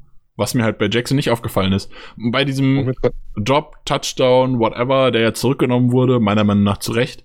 Dazu muss ich halt auch ehrlich sagen, ja, die Coverage war nicht überragend, aber so Plays sieht man von Kevin King zum Beispiel am laufenden Band, dass er in der reinen Coverage nicht gut ist, dann aber recovert und den, den Pass noch verhindert. Und da ist dann manchmal auch Glück dabei, aber bei Kevin King sieht man sowas so oft, dass ich nicht, Ja, ja, finde also, ich nicht. Also in dem Spiel, ich, wie ich eben gesagt habe, fand ich den Qualitätsunterschied dann doch sehr signifikant zwischen Jackson und King. King hat immer wieder so Spielzüge drin, klar, aber jetzt nicht in der Anzahl, wie das jetzt bei Jackson in dem Spiel war. Gut, kann, kann ich in dem, kann Und, ich so äh, nicht nachvollziehen, aber ja, okay. Ich glaube, ich nehme nochmal so ein bisschen die mittlere Position ein, weil es mir tatsächlich so für mich der Eindruck war in dem Spiel. King hat, äh. Jackson hatte definitiv seine Momente, wo er relativ gut war. Also, wenn es darum ging, äh, mit einem, einem Wide Receiver Stride for Stride zu laufen, hat er wirklich vernünftig gemacht, aber er hat halt die, die Schwächen gezeigt, die wir eigentlich schon von ihm kennen. Die auch in seinem ersten Jahr da waren, als er viel im Slot gespielt hat. Sobald er gegen einen Wide Receiver ran muss, der sehr wendig ist, der gute Cuts setzt, da kommt er nicht hinterher, dafür fehlt ihm einfach die Speed. Beziehungsweise die Wendigkeit ist es, glaube ich, eher als wirkliche Speed. Und im groben Ganzen war das eigentlich ein relativ solides Spiel von Jackson. Nur halt, er hat halt diese drei, vier Fehler, die dann halt zu den entsprechenden Plays geführt haben. Holman zum Beispiel war komplett grauenhaft. So würde ich, würde ich jetzt bezeichnen. Von daher, mehr würde ich da jetzt auch nicht mehr weiter sagen. Ja, also Holman fand ich nicht so schlimm wie ihr beide. Ähm, in Coverage nicht schlechter als Jackson zumindest. Hat er ein, zwei Mal nicht gut ausgesehen, aber so auffällig fand ich es insgesamt nicht. Ähm, ja, und ansonsten Barnes fand ich in dem Spiel insgesamt ziemlich unauffällig. Ist ja dann auch zur Halbzeit, glaube ich, rausgegangen verletzt für Summers. Ähm, war in Run Defense einmal nicht so gut, wo er seinen Gap nicht richtig gespielt hat. Aber ansonsten ähm, in Coverage zumindest diese Woche nicht so negativ aufgefallen wie sonst. Nee, Barnes war eigentlich, fand ich relativ in Ordnung. Man Ja. merkt, merkt ihm halt an, er ist ein Run-First. Also jemand, der, der beißt Ja, ja, sehr, sehr gerne auf den, aufs Play-Action und geht dann direkt nach vorne. Merkt dann, oh Scheiße, der Ball ist ja noch beim Quarterback, dreht um und rennt zurück. Aber er hat halt auch die Speed dafür, dass er das relativ gut noch Ich, fand- ich fand zum Beispiel bekommt. diese Woche, Muss man ihm auch lassen. Ja, dass es fast andersrum war. Er hat mir gegen den Run nicht mehr so gut gefallen wie die letzten Wochen. Dafür war er in der Coverage besser. Nicht gut. Er hatte auch ein, zwei negative Plays, aber ich fand ihn besser in Coverage als zuletzt. Dafür hat er wirklich, wie Chris schon gesagt hat, einmal sah er wirklich gar nicht gut aus. Und dann hat er noch eins, zwei Mal äh, gehabt, wo ich mir so dachte, so, ja, letzte Woche hätte er den noch getackelt, so. Also mit Barnes war ich auch nicht so zufrieden. Wen ich echt schwach fand, das wird Markus wahrscheinlich freuen, ähm, diese Woche war Rashan Gary, der mir gar nicht gefallen hat. Also wirklich absolut nicht. In Pass Rush nicht, in der Run Defense nicht, gar nicht. Ja, also G Gary hatte zwei Pressures, aber ansonsten in der Run Defense finde ich ihn seit Wochen schon ziemlich schlimm. Und im Pass Rush ist es dann halt auch eigentlich zu wenig dafür, dass er seine Snaps ja jetzt Na, schon vor deutlich allem halt in dieser hochgegangen sind. Barefront oder wenn er halt wirklich diese vier Linemen war und er war ein Defensive End mit Hand im Boden, was er ja eigentlich kann, was eigentlich das ist, wo, was lange die Ausrede war, ja, er schult ja noch quasi um. Und das war ja das, was er gelernt hat und ich war sehr, sehr unzufrieden diese Woche mit Gary. Das erste Mal seit langem, dass ich wirklich richtig unzufrieden mit ihm war. Ja, und jetzt kommt noch hinzu, wir haben jetzt gegen kein Team gespielt, was wirklich auf Bestbesetzung unterwegs war. Das, das wird sich jetzt hier durch die ganze Zeit durchziehen. Da habe ich vorhin bei Lowry schon erwähnt. Das sind solche Spiele, wo ich dann von solchen Spielern erwarte, wie ein Gary, wie ein Lowry, wie auch von einem Savage oder einem Jackson hätte ich da deutlich, kann man da deutlich mehr erwarten. Und wenn dann nichts kommt, muss man sich entweder fragen, ist das jetzt eine Motivationssache? Also sind, äh, was, was fehlt da, dass äh, die Spieler jetzt, wenn sie gegen NFL-Niveau gegen Spieler spielen, die eben nicht auf ihrem Niveau sind, dass sie dann nicht die Chance nutzen, um mal was rauszuhauen. Ja, also das Argument bei Gary zieht dann irgendwie nicht, weil McGlinchey hat ja trotzdem gespielt und auch Brunskill auf Right Guard. Also die, Gary war ja meistens links in der Line und rechts waren die Niners ja trotzdem fit. Also das Argument ist bei, bei Gary zumindest jetzt schwierig, bei Laurie ähm, kann man es definitiv Den sagen. haben wir abgehandelt. Ja. Okay, wollen wir mal weitergehen? Ich denke, das Spiel haben wir jetzt dafür, dass es eigentlich ein relativ solider Win, äh, Win war, haben wir ganz schön viel drüber gesprochen. Ähm, ich sehe Ja. immer noch keinen Injury Report. Wir nehmen Mittwochabend auf. Ich habe aber ähm, von Ryan Wood die Aussagen im Training, wer trainiert und wer nicht trainiert. Und zwar hätten wir da heute nicht trainierend Mhm. äh, Jair Alexander mit der Concussion immer noch leider. Rick Wagner mit seinem Knie, Zedarius Smith trainiert gar nicht, EQ trainiert gar nicht und Shepard trainiert gar nicht. Wer heute trainiert, aber keine Ahnung inwiefern, sind Bakhtiari mit seiner Bus-Chestverletzung, Kevin King trainiert wieder, Alan Lazar trainiert wieder und auch die beiden Covid Reserve, die Kontakte von AJ Dillon, Jamal Williams und Kamal Martin sind beim Training die Woche wieder dabei. Das haben wir so, kann ich so von Twitter herauslesen, sonst habe ich bisher noch nichts zum Injury Report gefunden. Vielleicht finden wir am Ende vom Podcast, vielleicht ist bis dahin was da, dann können wir das noch nachreichen. Bei den Jaguars würde ich mit der Defense anfangen. Willst du die machen, Chris? Ich glaube, du hast dich ja darauf vorbereitet. Also hau gerne raus. Ja, ja. Okay, dann fangen wir mit der Defense an. Also Defense Coordinator ist schon seit vier Jahren, glaube ich, seit 2016 Todd Wash, hatte also auch dieses erfolgreiche Jahr mit den Jaguars noch, als die Defense sie bis ins Championship geführt hat. Ähm, so erfolgreich ist die Defense heute jetzt nicht mehr. Ähm, die Saison ist es ziemlich schwer anzugucken, insgesamt, vor allem die Passing Defense. Ähm, vielleicht so ein paar Personalien. Erstmal in der Passing Defense.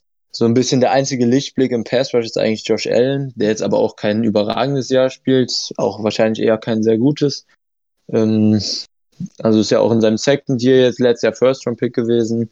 Die Jaguars haben ja dieses Jahr auch in der ersten Runde auf Edge mit Clavon Chasen nachgelegt, der eine ziemlich enttäuschende Rookie-Saison bisher hat. Ähm, wir haben vor dem Podcast schon drüber geredet, dass die Jaguars so ein bisschen eine kleine Hybrid-Front spielen, also ähm, das ein bisschen inkonstant beziehungsweise oft wechselnd ist zwischen 3-4, 4-3, wer da im Ground ist, wer seine Hand auf dem Boden hat, wer Stand-up rusht ähm, und dass die Spieler da auch viel da spielen, wo sie eventuell nicht so gut geeignet sind, vor allem Allen und Jason zum Beispiel, die eher 3-4 Edges sind als 4-3 Edges, in meinen Augen zumindest. Ähm, in der Interior Line haben sie jetzt von denen, die da noch öfter spielen, Adam Gotsis in der Offseason von den Broncos geholt. Ähm, Darwan Smoot hat jetzt gegen die Texans gespielt, war da in Ordnung. Ähm, hat auch mehr Snaps als Jason mittlerweile auf Edge.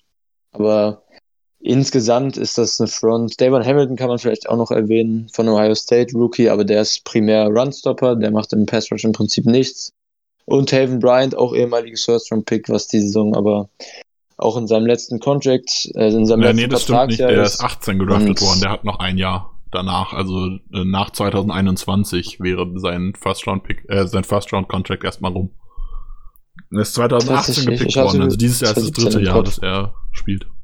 Okay, alles klar, danke. Ich habe gerade erst 2017 eine. Madden-Karriere mit den Ja, Jaguars angefangen. Deshalb weiß ich ganz genau, wie lange der noch seinen Vertrag hat. perfekt vorbereitet. ja, auf jeden Fall auch keiner, der, also von ihm hatten manche vor der Saison jetzt, weil er auch Calais Campbell zum Beispiel weggegangen ist, einen kleinen Sprung erwartet. Der ist bisher ebenfalls nicht gekommen. Und im Pass Rush kommt von der Front einfach sehr, sehr wenig. Ist im Moment auch eine der unproduktivsten Pass Rush Fronts in der NFL. Und auch die Secondary macht da wenig mit. Ich mache aber erstmal mit den Linebackern weiter, weil da ist so der einzige richtige Lichtblick in der Defense der Jaguars und das ist Miles Jack, der 2018 in der Offseason ja seinen relativ teuren Vertrag unterschrieben hatte, die 2019er Saison dann ziemlich enttäuschend war von ihm nach seinem teuren Vertrag, also das erste Jahr unter seinem teuren Vertrag und die Saison jetzt wieder auf Top 5 Linebacker-Niveau spielt, ist wirklich überragend. Ähm, gegen die Titans jetzt das Spiel vor dem Packers-Spiel war eins der besten Spiele von einem Linebacker, was ich diese Saison insgesamt gesehen habe. Das war ziemlich stark. Und daneben ist es dann in der Regel Joe Schobert. Die beiden spielen auch annähernd 100% jedes Spiel. Also schon, da schon mal ein ziemlich großer Unterschied zu den Packers, ähm, den sie an der Offseason von den Browns geholt haben, der in Coverage auch eher seine Stärken hat im Gegensatz zum Runstop. Und wenn sie mit drei Linebackern spielen, kommt da meistens Quincy Williams rein, der letztes Jahr Late-Round-Pick war, glaube ich. Äh, Ähm, dritte Runde müsste es gewesen Ja, sein. aber dritte sogar. Okay, ich hatte sechste. Ja, der hatte letzte Saison eine sehr, sehr schwere Rookie-Season und hat sich die Saison bisher auch nicht groß gesteigert, spielt aber auch deutlich weniger Snaps.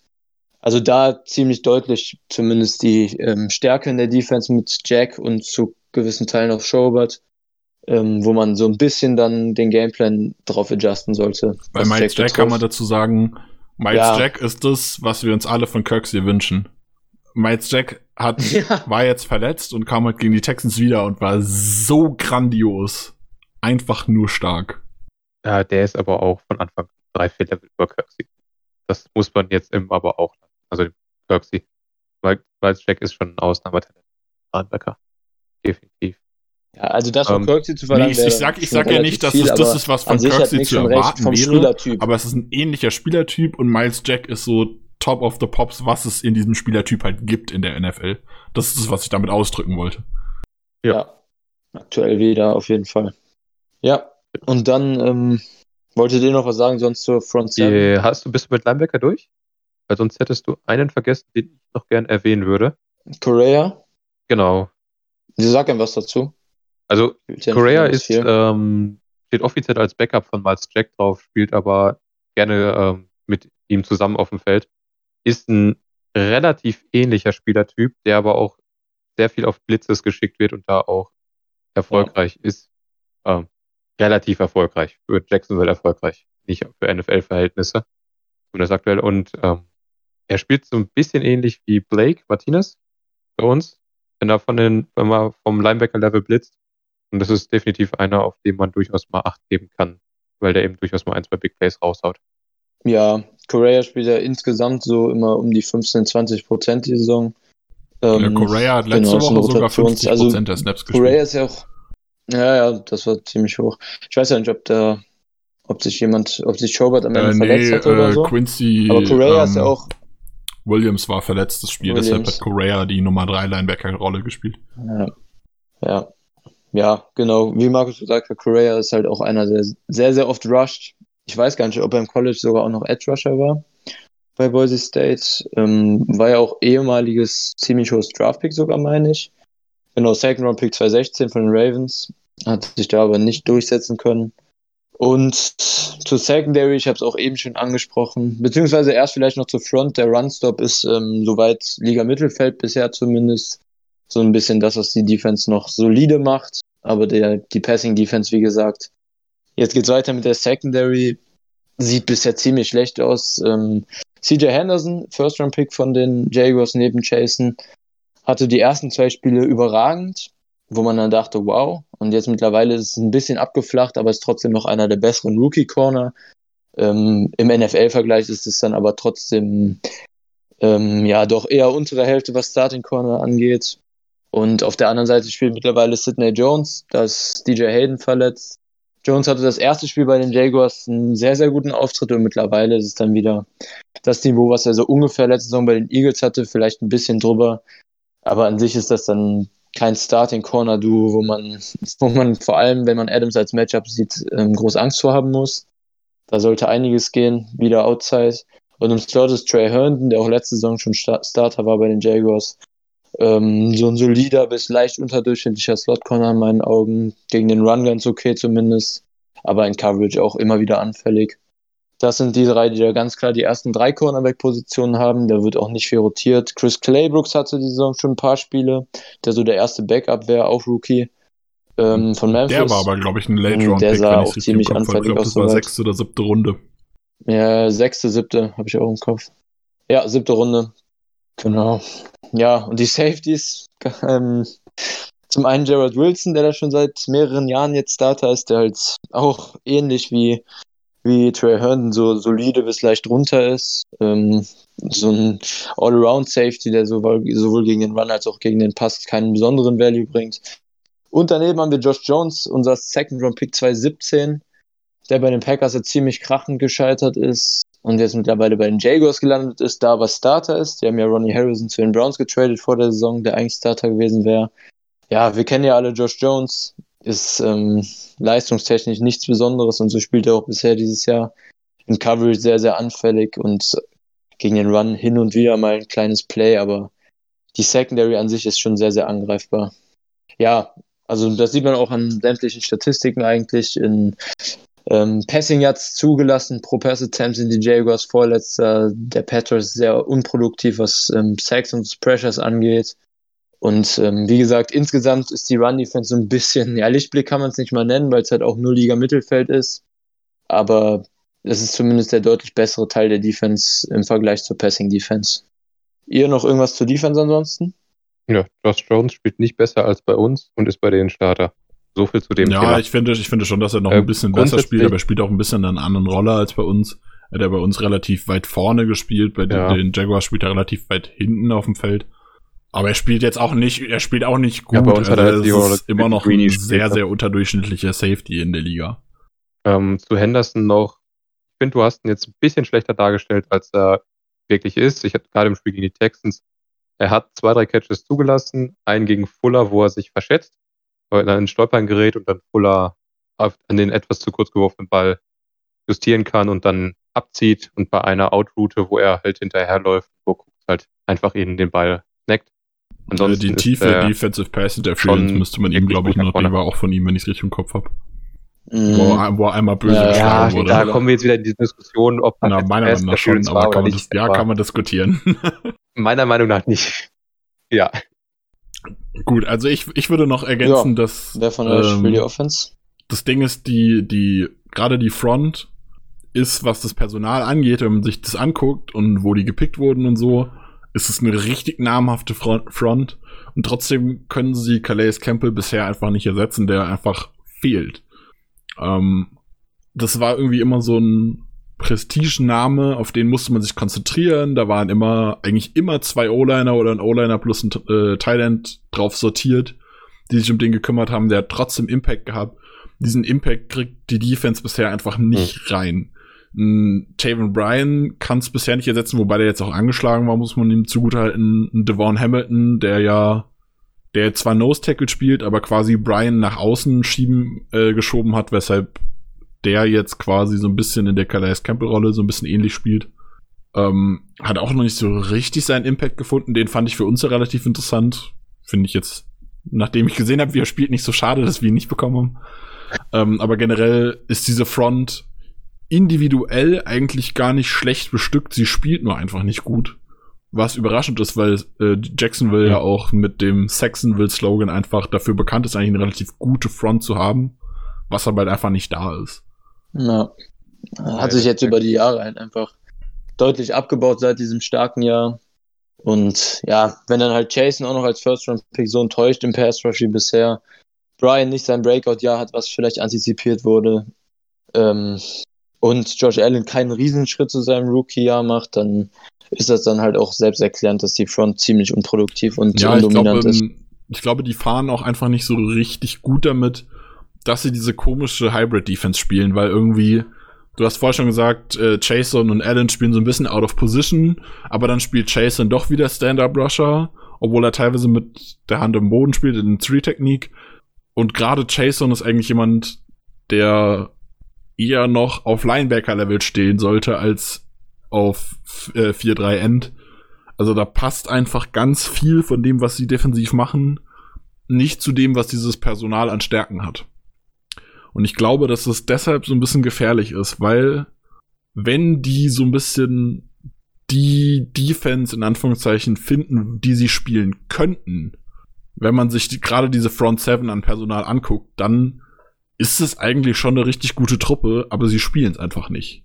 Ja, also individuell sehe ich, glaube ich, nicht ganz so positiv wie du, aber da ist sicherlich deutliche Luft nach oben im Gegensatz ja, dazu, wie sie ich meine halt, dann, dementsprechend muss man immer so ein bisschen aufpassen. Ja, die Defense spielt momentan echt schlecht, aber die kann halt auch gegen uns gerade so dieses, diesen Wachauf-Moment haben. Das darf man nicht unterschätzen, auf jeden Fall. Ja, Äh, wobei trotzdem die Auftritte, auch der Auftritt gegen die Text, sie, rein vom Potenzial her gebe ich dir recht, aber die Auftritte, die sie bisher gezeigt haben, die zeigen nicht unbedingt an, dass das jetzt ein großer Stolperstein werden wird für uns. Ja, es ist auch Ja. nicht super gefährlich, Die aber man sollte es im Auge behalten, das wollte ich damit, damit sagen quasi. Also man sollte nicht überrascht sein, wenn die auf einmal tatsächlich ein gutes Spiel abliefern. Nee, das nicht, aber trotzdem, ich glaube, selbst wenn die in ihrer jetzigen Zusammensetzung ein für ihre Verhältnisse gutes Spiel abliefern, dürfte nicht gegen uns reichen. So viel Okay. Defense. Kommen wir zur Offense. Ähm, fangen wir mal ganz vor, äh, ganz prominent an, in Anführungszeichen. Gardner Minshew war letzte Woche gegen die Texans verletzt und wird diese Woche wahrscheinlich wieder verletzt sein. Ähm, Jake Luton ist gegen die Texans gestartet, der Sechstrunden-Pick aus diesem Jahr. Ich hatte tatsächlich auch im Kopf, dass er äh, letztes Jahr schon, also neun- 2019 schon gedraftet wurde und habe das Chris auch noch gesagt. Aber er wurde Nee, nee. tatsächlich erst dieses Nee, nee, Jahr, wurde dieses Jahr tatsächlich erst Oregon dieses ist Jahr geholt. gute Runde. Ähm, ja, Rookie. hat einen, einen guten ersten Drive abgeliefert. Mit einem wunderschönen zweiten Pass auf DJ Shark, der tief zum Touchdown geworden ist. Und danach ein Spiel, wie man es sich erwartet hat, unterdurchschnittlich. Er ist als Passer in der Pocket in Ordnung.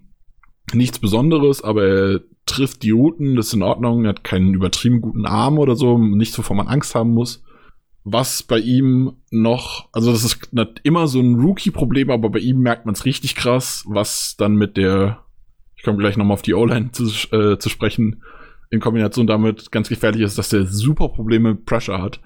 Jedes Mal, wenn irgendwie Pressure auf ihn kam, hat er ganz, ganz komische Dinge gemacht. Unter anderem seinen Pick hat er geworfen unter äh, under Pressure. Also das war in den Drucksituationen echt kein gutes Spiel. Aber ja, also das ist halt irgendwie so ein anderes Element nochmal als Gardner Minshew, aber er ist jetzt kein Quarterback, wo man sagen muss, oh, das ist jetzt der Surprise-Rookie, vor dem man Angst haben muss. Er ist halt einfach da.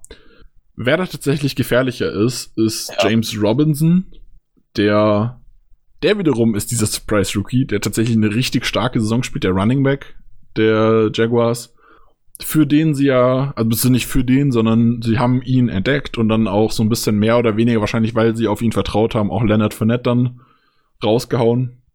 Ähm, der macht eine richtig gute, eine, spielt eine richtig gute Saison für, als Rookie, hat aber auch seine Schwächen. Also er war undrafted und das sieht man meiner Meinung nach auch. Er hat, beziehungsweise man sieht es nicht, aber man sieht, dass er kein Top Running Back ist. Er hat immer wieder seine Schwächen. Er hat keinen Deep Speed, um jetzt irgendwelche tiefen Läufe rauszuhauen, wenn er mal hinter der Line ist oder so. Er ist auch nicht, er hat keine super Explosivität, aber er ist relativ quick und er erkennt auch gut seine, äh, er Mhm. erkennt auch gut Lücken in der O-Line, was bei ihm sehr, sehr gut funktioniert. Ja, also zu Robinson auch vielleicht. Er ist halt, also das, was du gerade gesagt hast, trifft alles zu. Er ist halt ein ziemlich guter Contact Runner. Das fand ich jetzt auch in dem Texans-Spiel wieder auffällig. Er bricht einige Tackles und ähm, fällt eigentlich auch immer nach vorne, also holt extra Yards. Aber diese, diese Deep Speed oder irgendwie, dass er eine Gefahr ist für Breakaway-Touchdowns oder Big Plays, ist bei ihm halt nicht wirklich gegeben. Ähm, das Run-Game der Jaguars klappt ja trotzdem ganz ordentlich bisher. Du kommst ja gleich noch zur O-Line. Ähm, aber an sich ist das halt, also für einen Undrafted Rookie sicher eine riesen Überraschung bisher. Aber da fehlt halt diese, diese Big Play-Gefahr, was du gerade angesprochen hast. Und trotzdem ist er für so Short Yardage und Goal-Line-Situationen eigentlich ziemlich gut gemacht. Und ähm, ja, wie gesagt, also von der Produ Production sowieso große Überraschung bisher. Ähm, aber auch was dieses Tackles brechen und sowas angeht, ist das bisher eine gute Saison für ihn auf jeden Fall. Ja, genau. Ähm, dahinter haben sie mit Chris Thompson Running Back, der ganz okay ist, aber auch nichts Besonderes. Da muss man jetzt keine Angst vor haben. Ähm, auf Thailand haben sie mit O'Shaughnessy und Tyler Eifert von Cincinnati geholt. Ähm, zwei gute Titans, die aber nichts Überragendes sind. Die sind beide gut als Receiver. Beziehungsweise Tyler Eifert ist gut als Receiver, O'Shaughnessy ist okay als Receiver. Und beide können ganz okay Run blocken. Funktioniert im Scheme ganz gut. Die spielen auch ein Zone-Scheme. Ich glaube eher Outside Zone, ich bin mir nicht so sicher. Ähm, da funktionieren die Titans ganz gut. Ja, Chris? Also ich, ich glaube, das ist ein äh, Inside-Scheme bei den Jaguars. Passt ja auch deutlich mehr zu Robinsons Skillset und zumindest jetzt auch gegen die Texans sah es für mich wieder ziemlich deutlich nach Inside aus. Ähm, und also individuell finde ich sowieso zu den O-Liner passt ein Inside-Scheme besser. Ich bin mir also aber auch nicht ganz wahrscheinlich sicher. gemischt, glaube, aber Inside. eher Inside. Ich weiß es auch nicht genau. Also sie spielen auf jeden Fall Zone, was wichtig ist, weil es halt genau, äh, wie Chris schon gesagt hat, dem von dem genau dem Skillset von Robinson entspricht. Das wollte ich sagen. Und zwar hätten wir da in der Line einen Cam Robinson auf Left Tackle, der in der Pass Protection okay ist, aber noch nie so richtig überzeugt hat. Dafür ist er als Runblocker in Ordnung. Auf Left Guard haben sie Andrew Norville, der mit Abstand der Beste in der Line ist. Ist ein richtig, richtig guter Runblocker, ist solide bis gut im Pass, in der Pass Protection. Das ist, ja, also ganz klar der, der Beste von den fünf, die da starten. Äh, Center und Right Guard, ja. Brandon Lindner und AJ Ken sind Durchschnitt in Durchschnitt bis Unterdurchschnitt in der Pass Protection und Durchschnitt bis überdurchschnittlich in der Run, äh, im Run Blocking. Das ist so, ich sag mal, ich würde jetzt mal sagen, Lucas Patrick Niveau ungefähr. Ähm, wenn man dann bedenkt, dass Lucas Patrick bei uns eigentlich Backup war. Pff, ja, das sind halt bei denen zwei Starter gleich. Also ich finde Ken noch, noch ein kleines Stück schlechter als Lindner im Pass Ja, sie sind beiden Fall. nicht überzeugend, finde ähm, ich auf jeden Fall. Äh, auf Right Tackle ja. Javon Taylor, den ich persönlich, der wurde 2019 gedraftet, der damals einer meiner Lieblingsspieler war. Halt. Ja, Javon Taylor hätte ich sogar Echt? gerne in der ersten Runde gehabt. Was? Dann kam aber in der ersten Runde, nachdem er gedroppt ist und gedroppt ist und gedroppt ist, kam dann raus, dass er Probleme mit seinem Gewicht hat und mit seiner Fitness hat. Und das sieht man auch so ein bisschen. Also er ist im Run-Blocking in Ordnung, macht es gut. In der Pass-Protection hat er aber immer wieder seine Probleme. Wobei ich ihn, er hat enorm viel Potenzial noch, finde ich. Also da geht noch mehr. Ich habe da viel auf College Tape gesehen, was sich auf die NFL nicht so gut übertragen hat, vor allem auch wegen diesen Gewichtsproblemen, die er einfach hatte. Ja. Ja. Markus, wolltest du noch was dazu sagen? Im Prinzip hast du dann doch schon das alles gesagt, was ich zu Taylor noch sagen wollte. War jetzt auch noch relativ. Genau, also der war, war schon jung, als er gedraftet wurde noch und ist jetzt in seinem zweiten Jahr, 2019 gedraftet. Er hat noch Potenzial und ich kann mir auch vorstellen, dass er in diese Rolle noch reinwächst. Aber aktuell. Ja, ich hoffe nicht, dass er wächst. ja, nee, ja, in die Rolle reinwächst. Nicht, in die Breite. noch selbst in die Breite wachsen. Das wäre unglücklich. Ja, aber also es ist ja. in Ordnung. Aktuell ist es aber, muss man ganz ehrlich sagen, keine gute Line. Gerade in Kombination mit einem Jake Luton, der Probleme mit Pressure hat. Und, das habe ich eben noch nicht erwähnt, James Robinson ist echt schlecht in Pass Protection. Also der ist gerade gegen die Texans hat er mehrmals Probleme gehabt mit Blitzern, hat die gar nicht erkannt, hat wenn er sie erkannt hat, konnte er sie nicht aufhalten. Ähm, was Jake Luton echt Probleme bereitet hat. Und ich glaube, die Kombination aus nicht gute Line, kein guter Pass pro Running Back und einem Quarterback, der Probleme mit Pressure hat, ist schwierig. Und da darf Patton mal zeigen, was er kann. Und unsere Edges, unser Pass darf zeigen, was er kann. Wir haben vorher schon gesagt, ähm, ja. gegen die Niners war es besser, aber halt auch nur gegen eine dezimierte Niners Front. Jetzt hast du eine Starting Front, die aber unterdurchschnittlich ist und jetzt muss was kommen. Mhm. Was ich noch erwähnen, hinzufügen würde, ähm, was man bei den Texans sehr schön hat, also gegen die Offensive Line verzögerte Blitze vom Line, von den Linebackern. Die sind da regelmäßig durchgeflogen. dann kriegt Luton entsprechend Panik. Ja, was auch daran gelegen hat, dass meiner Meinung nach James Robinson ja. regelmäßig in die falschen Gaps gegangen ist, um die Blitzer zu blocken. Oder obwohl er Pass Protection ja. Aufgaben hatte, da kam dann halt keiner und der Linebacker hat halt ihn auf Entfernung gecovert. Dann ist er in einen Gap gegangen, um in eine Route zu laufen und dann kam der Delayed Blitz. Und das hat er halt total verpennt. Also das ist ja gar nicht mitgekommen, irgendwie äh, das zu verteidigen. Also du, also du, du hast es eigentlich gerade ganz gut gesagt. Die Line ist halt unterdurchschnittlich, aber die ist nicht so schlecht, dass ich glaube, dass unser Pass Rush da eine riesen Dominanz ausstrahlen wird, so wie ja, die Saison das, das meine ich ja. Das, äh, bisher ähm, ist es jetzt nicht so äh, überragend gewesen, aber ja. jetzt ist eine Line, die es anbietet, dass man sich jetzt steigern kann, so Schritt für Schritt. Man hatte letzte Woche eine äh, Backup ja. oder zumindest teilweise Backup Niners Line. Jetzt kommt die Jaguars Line, die Woche drauf kommen die Bears, wenn ich es richtig im Kopf habe.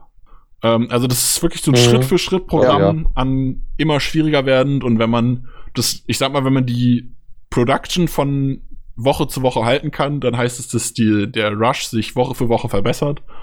Von daher ist es eigentlich so die perfekte Abfolge, um sich jetzt wieder hochzukämpfen in der Stärke des Pass Rush, finde ich. Ja, also ich bin sehr gespannt auf das Duell. Auch Cam Robinson ähm, gegen sie dann vor allem häufig wahrscheinlich. Ähm, und Interior vielleicht dann auch mal von Clark, zumindest über die rechte O-Line-Seite der Jaguars gegen Ken. Norwell ist ja da noch deutlich besser in Pass Protection. Bin ich mal sehr gespannt drauf auf das Matchup. Gut, kommen wir zum mit Abstand stärksten Spieler dieser Offense.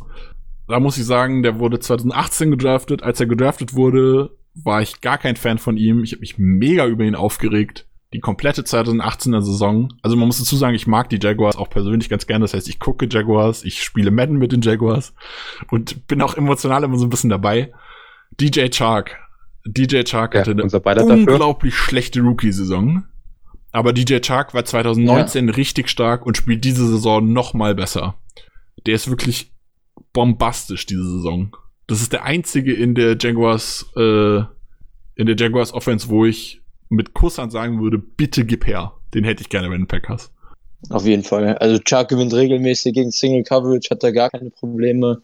Ähm, ist auch, was seine Contested Catches angeht, finde ich besser geworden, was er so ein bisschen Ja, gerade er, er hatte in der Rookie-Saison sehr, sehr viele also, Drops, sowohl Contested als auch sogar offen. Ja, so ein bisschen ja, genau. wie MVS, nur fast mhm. noch schlimmer. Hat er nahezu komplett abgestellt, was krass ist. Ja, also von ihm bin ich auch ein, ein ziemlich großer Fan wie gesagt, schlägt Man-Coverage, also Single-Coverage konstant und ist einfach ein Receiver, der auch sehr viel Separation hat, oft, ähm, oft Anwerfer ist für Quarterbacks ein sehr, sehr angenehmes Target. Oh, okay, ähm, das würde ich bei Shark gar nicht so sehen. Also ich sehe ihn mehr als wirklich als das, was ihr gerade gesagt habt, als ein, als ein guter MVS. Also das ist eine sehr große ähm, Big Play-Gefahr, aber so ein wirklicher Chain Mover, wie man so schon sagt, ist er halt nicht. Er ist halt keiner, der äh, die 4, 5, 6, 7 Yards Raumgewinn macht, wie andere Nummer 1 Wide Receiver, die halt immer dafür sorgen, dass ihre Offense läuft und läuft und läuft. Also der, ganz kurzer Chain Mover ist er nicht, das stimmt, aber Intermediate finde ich das ähm, deutlich, deutlich über dem, was MVS ja, er verbessert sich, er, ver er verbessert sich halt konstant. Er war 2018 war ja. er halt genau MVS, er hatte viel Deep Speed, schlechte Routes, wenig Separation und dann Drops. 2019 hat er an den Drops gearbeitet, sehr, sehr stark und hat sich da verbessert. Und jetzt, diese Saison, ist er auch in Routes besser geworden. Ist kein Devante Adams, da brauchen wir nicht drüber diskutieren. Ja, definitiv. Ähm, er ist immer noch ein Speedster, aber für diese Speedster-Rolle, wenn man den Vergleich, er hat ja, war Chark nicht auch jemand, der irgendwie knapp hinter Ross beim äh, 40-Yard-Dash-Rekord war? John Ross hinter dem Rekord? Ich glaube, also er war, er ist unnormal schnell gewesen auch. Ich weiß es nicht. Nicht Wenn ich es richtig im Kopf habe, war er 2018 auch der schnellste Wide Receiver im Draft. Ähm, und Wirklich? Er ist immer noch dieser Speedster, aber gerade jetzt in einem Vergleich zu einem John Ross, zu einem MVS und so weiter, diesen anderen Speedster-Typen, ist er mittlerweile gut im Route Running geworden. Er ist niemand, er ist niemand, der jetzt eine Slant Route läuft und damit irgendwie alle auseinander nimmt, aber er kann das schon auch. Also über diese Deep-Rolle ist er jetzt mittlerweile lang hinaus. Ähm, nur um es einzuwerfen, er hat 4-3-4 ist er gelaufen. Ja, was, ist, ja, ja, ist noch ein Stück also von Ross weg, aber ich glaube, es war der schnellste von der Klasse 2018. Das kann, kann Okay, sein, die ja. sonstige Wide Receiver Crew kann man, naja, nicht vernachlässigen, aber so spannend ist sie nicht. Und Chris Conley ist okay, aber ich sag mal, er ist eigentlich auch kein Wide Receiver 2. Die haben so ein bisschen so das Problem wie wir auch, äh, dass keine so eine richtige Nummer 2 da ist. Ein Keelan Cole, der das eigentlich, wo man sich erhofft hatte, dass der das wird, ist, von dem bin ich auch gar kein Fan, der hat diese Drops immer noch und auch schlechtes Route Running, auch eher mehr ein bisschen Speed-Typ, aber der hat die Probleme halt nicht abstellen können, die ein DJ Chark hatte. Und wer da jetzt einen guten Start in die Saison hatte, so relativ, aber auch abgebaut hat, meiner Meinung nach, ist LaVisca Chenault, von dem ich sowieso kein großer Fan bin. Da könnt ihr zwei vielleicht so ein bisschen, bisschen mehr Positives zu ihm sagen. Ist halt kein typischer Wide Receiver, ist so ein Gadget-Spieler, dem gibt man den Ball und dann macht der danach was damit. Der kann auch alles, den kann ja. man auf Running Back ja. mal stellen, der kann Jet Motions, Jet, Jet, Jet Sweeps spielen und so weiter. Aber es ist jetzt kein Spieler, der als Wide Receiver gefährlich ist. Nee, aber wir hatten ja vor dem Draft gesagt, bei Chenot ist es wichtig, dass er richtig eingesetzt wird und ähm, mhm. genau das macht Gruden bisher für mich. Also Chenot hatte schon einige Wildcat-Formations bei den Jaguars, hat oft diese Screens, diese, diese ähm, Jet Sweeps und sowas. Also an sich, wie er in der Offense eingesetzt wird, gefällt mir bisher sehr gut. Viel besser hätte es für ihn noch nicht kommen können. Ähm, und als Yards after Catch Target ist er halt immer noch sehr, sehr gefährlich und war bisher auch definitiv einer der besseren Rookie Receiver aus der Klasse. Hat sich ja jetzt verletzt im Texans-Spiel. Mal sehen, wie das dann aussieht. Ist, glaube ich, auch ganz wichtig, weil mit Luton waren die Jaguars sehr, sehr bereit, Underneath-Targets zu nehmen, wenn sie sie bekommen haben und den Ball nicht lange zu halten. Und Chenot wäre halt genau die Rolle, die das dann gefährlich machen würde. Ja, Im Prinzip hast du alles gesagt, was man zu Chenot sagen kann. Jetzt müssen wir einfach nur schauen, ob er auf dem Feld steht oder nicht. Grundsätzlich würde ich sagen, die, das Wide Receiver Match, äh, Wide Receiver Cornerback Matchup in dem Spiel kommt so ein bisschen drauf an, halt wie Chenot, ob Chenot spielt. Grundsätzlich sehe ich DJ Shark besser. Also ich gehe jetzt mal davon aus, äh, stand jetzt wird Jair wohl ausfallen für das Spiel mit der Gehirnerschütterung? Das glaube das glaub ich nicht tatsächlich. Gegen wissen wir nicht. Also bei einer Gehirnerschütterung weiß man ja nie, wie lange es dauert. Aber in der Regel, normalerweise mhm. geht man davon no. aus, dass eine Gehirnerschütterung so eine Woche braucht ungefähr. Plus minus. Genau, und wir wissen halt da, nicht, wobei es wirkte jetzt, es wirkte im Spiel auf mich nicht so schwer, nicht so ein harter Hit, aber das kann täuschen, das weiß ich nicht. Aber dadurch, dass wir jetzt das Thursday Night Game hatten und Jair zehn Tage zur Erholung hatte, würde ich eigentlich schon davon ausgehen, dass Jair spielt. Aber gut, er hat jetzt heute nicht trainiert, von daher weiß man es einfach nicht, glaube ich. Ja, genau, das ist mir die Sache. Also wenn Jair spielt, denke ich schon, dass er da stark aus dem Spiel nehmen kann, das ist kein Problem. Aber so grundsätzlich sehe ich Shark schon, äh, was Deep Threats angeht, besser als die restlichen Corner, die wir ja da aufbieten können. Josh Jackson ist einfach zu langsam dafür, sind wir ganz ehrlich. Und bei den anderen, die sind halt einfach auf dem Niveau. Ansonsten sieht das eigentlich relativ gut aus. Conley ist halt ein Slot-Receiver, aber auch kein guter. Jim Cole, haben wir gerade schon. Und LaVisca Chenot wäre halt das einzige Matchup-Problem, was Wobei ich sage, da, da, sagen muss, dass ich äh, ja, gegen King oder Jackson, egal gegen wen, gar nicht so schlecht finde, weil die halt gut im Tackling sind, gut, die sind eher schlecht gegen gute Route Runner und gegen Speed. Also ja, beide haben Probleme mit starken Route Runnern und mit Speed. Und das hat halt Chenault beides nicht. Und eigentlich müsste der Skillset von Chenault, ja. äh, Jackson und King beiden entgegenkommen, egal wer jetzt spielt, als zweiter Corner. Vielleicht spielen auch beide, das wissen wir ja nicht. Je nachdem, was halt mit Jair ist. Ich glaube, das Problem wird tatsächlich sein, ob wir Chark irgendwie sortiert kriegen und wie gut Luton mit denen klarkommt. Wobei man dann auch sagen muss, Chenault hat, obwohl er gegen die ähm, Texans, ich glaube, er hat sich erst relativ spät verletzt im Spiel. Ich bin mir gerade nicht sicher. Nee, der hat, der hatte Ja, aber er hat auch allgemein, auch als er so. gesund war, am Anfang wenig gespielt. Darauf wollte ich hinaus. Also er war, obwohl sein Skillset eigentlich zur Spielweise gepasst hätte, hat er wenig gespielt. Ja. Chino, meinst du? Im Spiel gegen die Texans, meine ich. Also er hat, glaube ich, auch nur einen einzigen Catch gehabt. Gegen die Texans, ja, ja, aber okay, dann habe ich, hab ich vielleicht auch die Verletzung noch Also auf jeden Fall erste Halbzeit. Und davor die Saison waren immer ja. so 60 Prozent. Also mal gucken. Also, ich glaube, dass es passen könnte. Eigentlich dürfte das Matchup nicht allzu schlecht sein, wenn halt Jair spielt. Wenn Jair nicht spielt, dann dürften wir richtig Probleme ja, haben. Ja, klar. Und dann kann ich mir auch vorstellen, dass man fast dauerhaft mit einem Safety tief über Shark spielen muss, um das irgendwie geregelt zu bekommen. Dann müsste die Front auch ja. deutlich, deutlich besser sein, als wenn Jair dabei ist.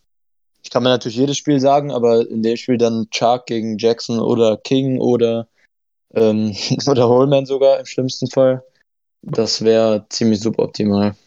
Ja, vielleicht kann man auch sagen, dass ähm, Gruden ja eher so ein West Coast Offense Coordinator ist bei den Jaguars, also generell West Coast, West Coast Offense Coordinator ist und jetzt ein erstes Jahr bei den Jaguars ist ähm, und die Offense halt auch ein bisschen so gestaltet hat bisher. Da, also ich bin in dem Matchup vor allem auf unsere Front gegen die Jaguars O-Line gespannt. Ich glaube auch, da wird sich das im Großen und Ganzen entscheiden.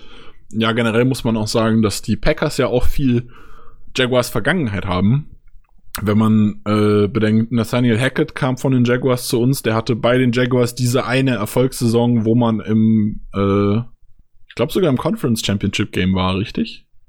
Genau, wo man knapp ja, gegen die Patriots dabei. dann doch noch verloren. Waren es die Patriots? Ja, ne?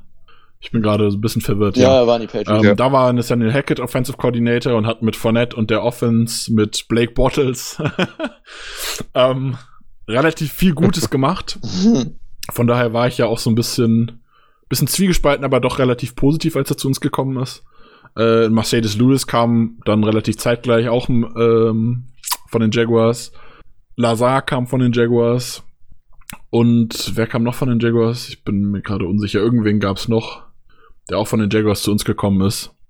Von daher, wir haben einiges Das an Spielermaterial, die von da gekommen sind.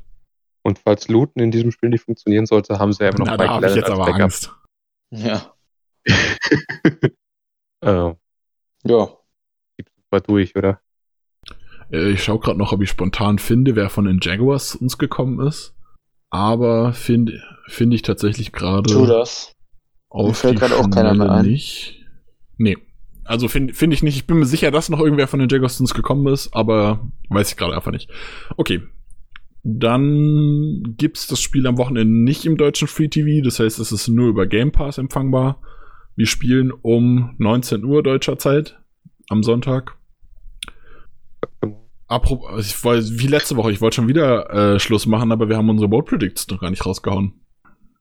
Also allgemein So die Tipps es. und die Board Predictions. Und natürlich darf Chris wieder anfangen, weil ich euch schon wieder übergehen wollte mit euren Board Predictions. Woche für Woche. Okay, ich mach's mal ganz schnell. Ich glaube, Gary wird diese Woche ein Turnover ähm, produzieren, also heißt eine Interception oder ein Forced Fumble. Dann wird unsere Passing Offense 400 oder mehr Yards haben und unsere Passing Defense wird 120 oder weniger Yards zulassen. Achso, und das Spiel geht am Ende 30-17 für die Packers aus. Okay, Markus, deine Tipps? Und das, Ähm, zumindest was die Punkte der Jaguars angeht, würde ich dem mitgehen. Nur sage ich 20, und zwar 39 zu 20 für die Packers geht's am Ende aus. Mit einem Pick 6 von unserer Defensive. Tyler Irvin wird mal für 80 Yards und einen Touchdown laufen. Also in einem Lauf. laufen oder steht auf dem Screen? Screen zählt auch. also ein 80 Yards Touchdown. Und Mason Crosby wird sechs Field Goals schießen. Sechs Field Goals sind eine Menge. Ähm, hätte ich fast ähnlich, nur andersrum. Also ich tippe auf ein 35 zu 15 für uns. Und diese 15 werden fünf Field Goals sein. Das heißt, wir werden ausschließlich Field Goals erlauben. Wir werden keinen einzigen Catch von DJ Chark erlauben. In der Defense natürlich, wie immer, meine JJ Interception, die gehört einfach dazu. Ich hoffe, King ist wieder dabei. ähm, du meinst, damit ich nächste Woche wieder mal wechseln kann in meiner Defensive Prediction. Und Ja, ich überlege gerade, welchen, we, wen von unserer Front ich drei Sex gebe, als letzte Woche so gut geklappt hat.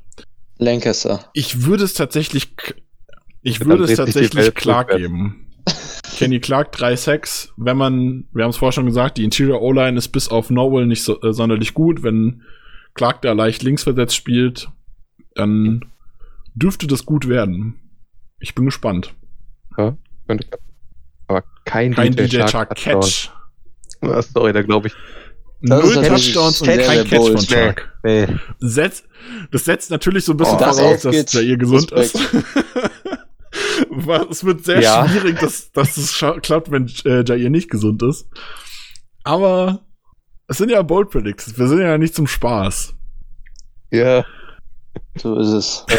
eigentlich schon, aber Okay, weil Gut. ich euch eben Gut. schon wieder übergehen wollte, machen wir es wie letzte Woche. Ich verabschiede mich hiermit, danke euch fürs Mitmachen, den Zuhörern fürs Zuhören und übergebe an Chris und Markus für die letzten Worte des Podcasts. Ja, von mir auch. Hat wieder Spaß gemacht. Bis nächste Woche. Go Pack Go. Ich wünsche euch allen viel Spaß bei dem Spiel am Sonntag. Go Pack, go. Go.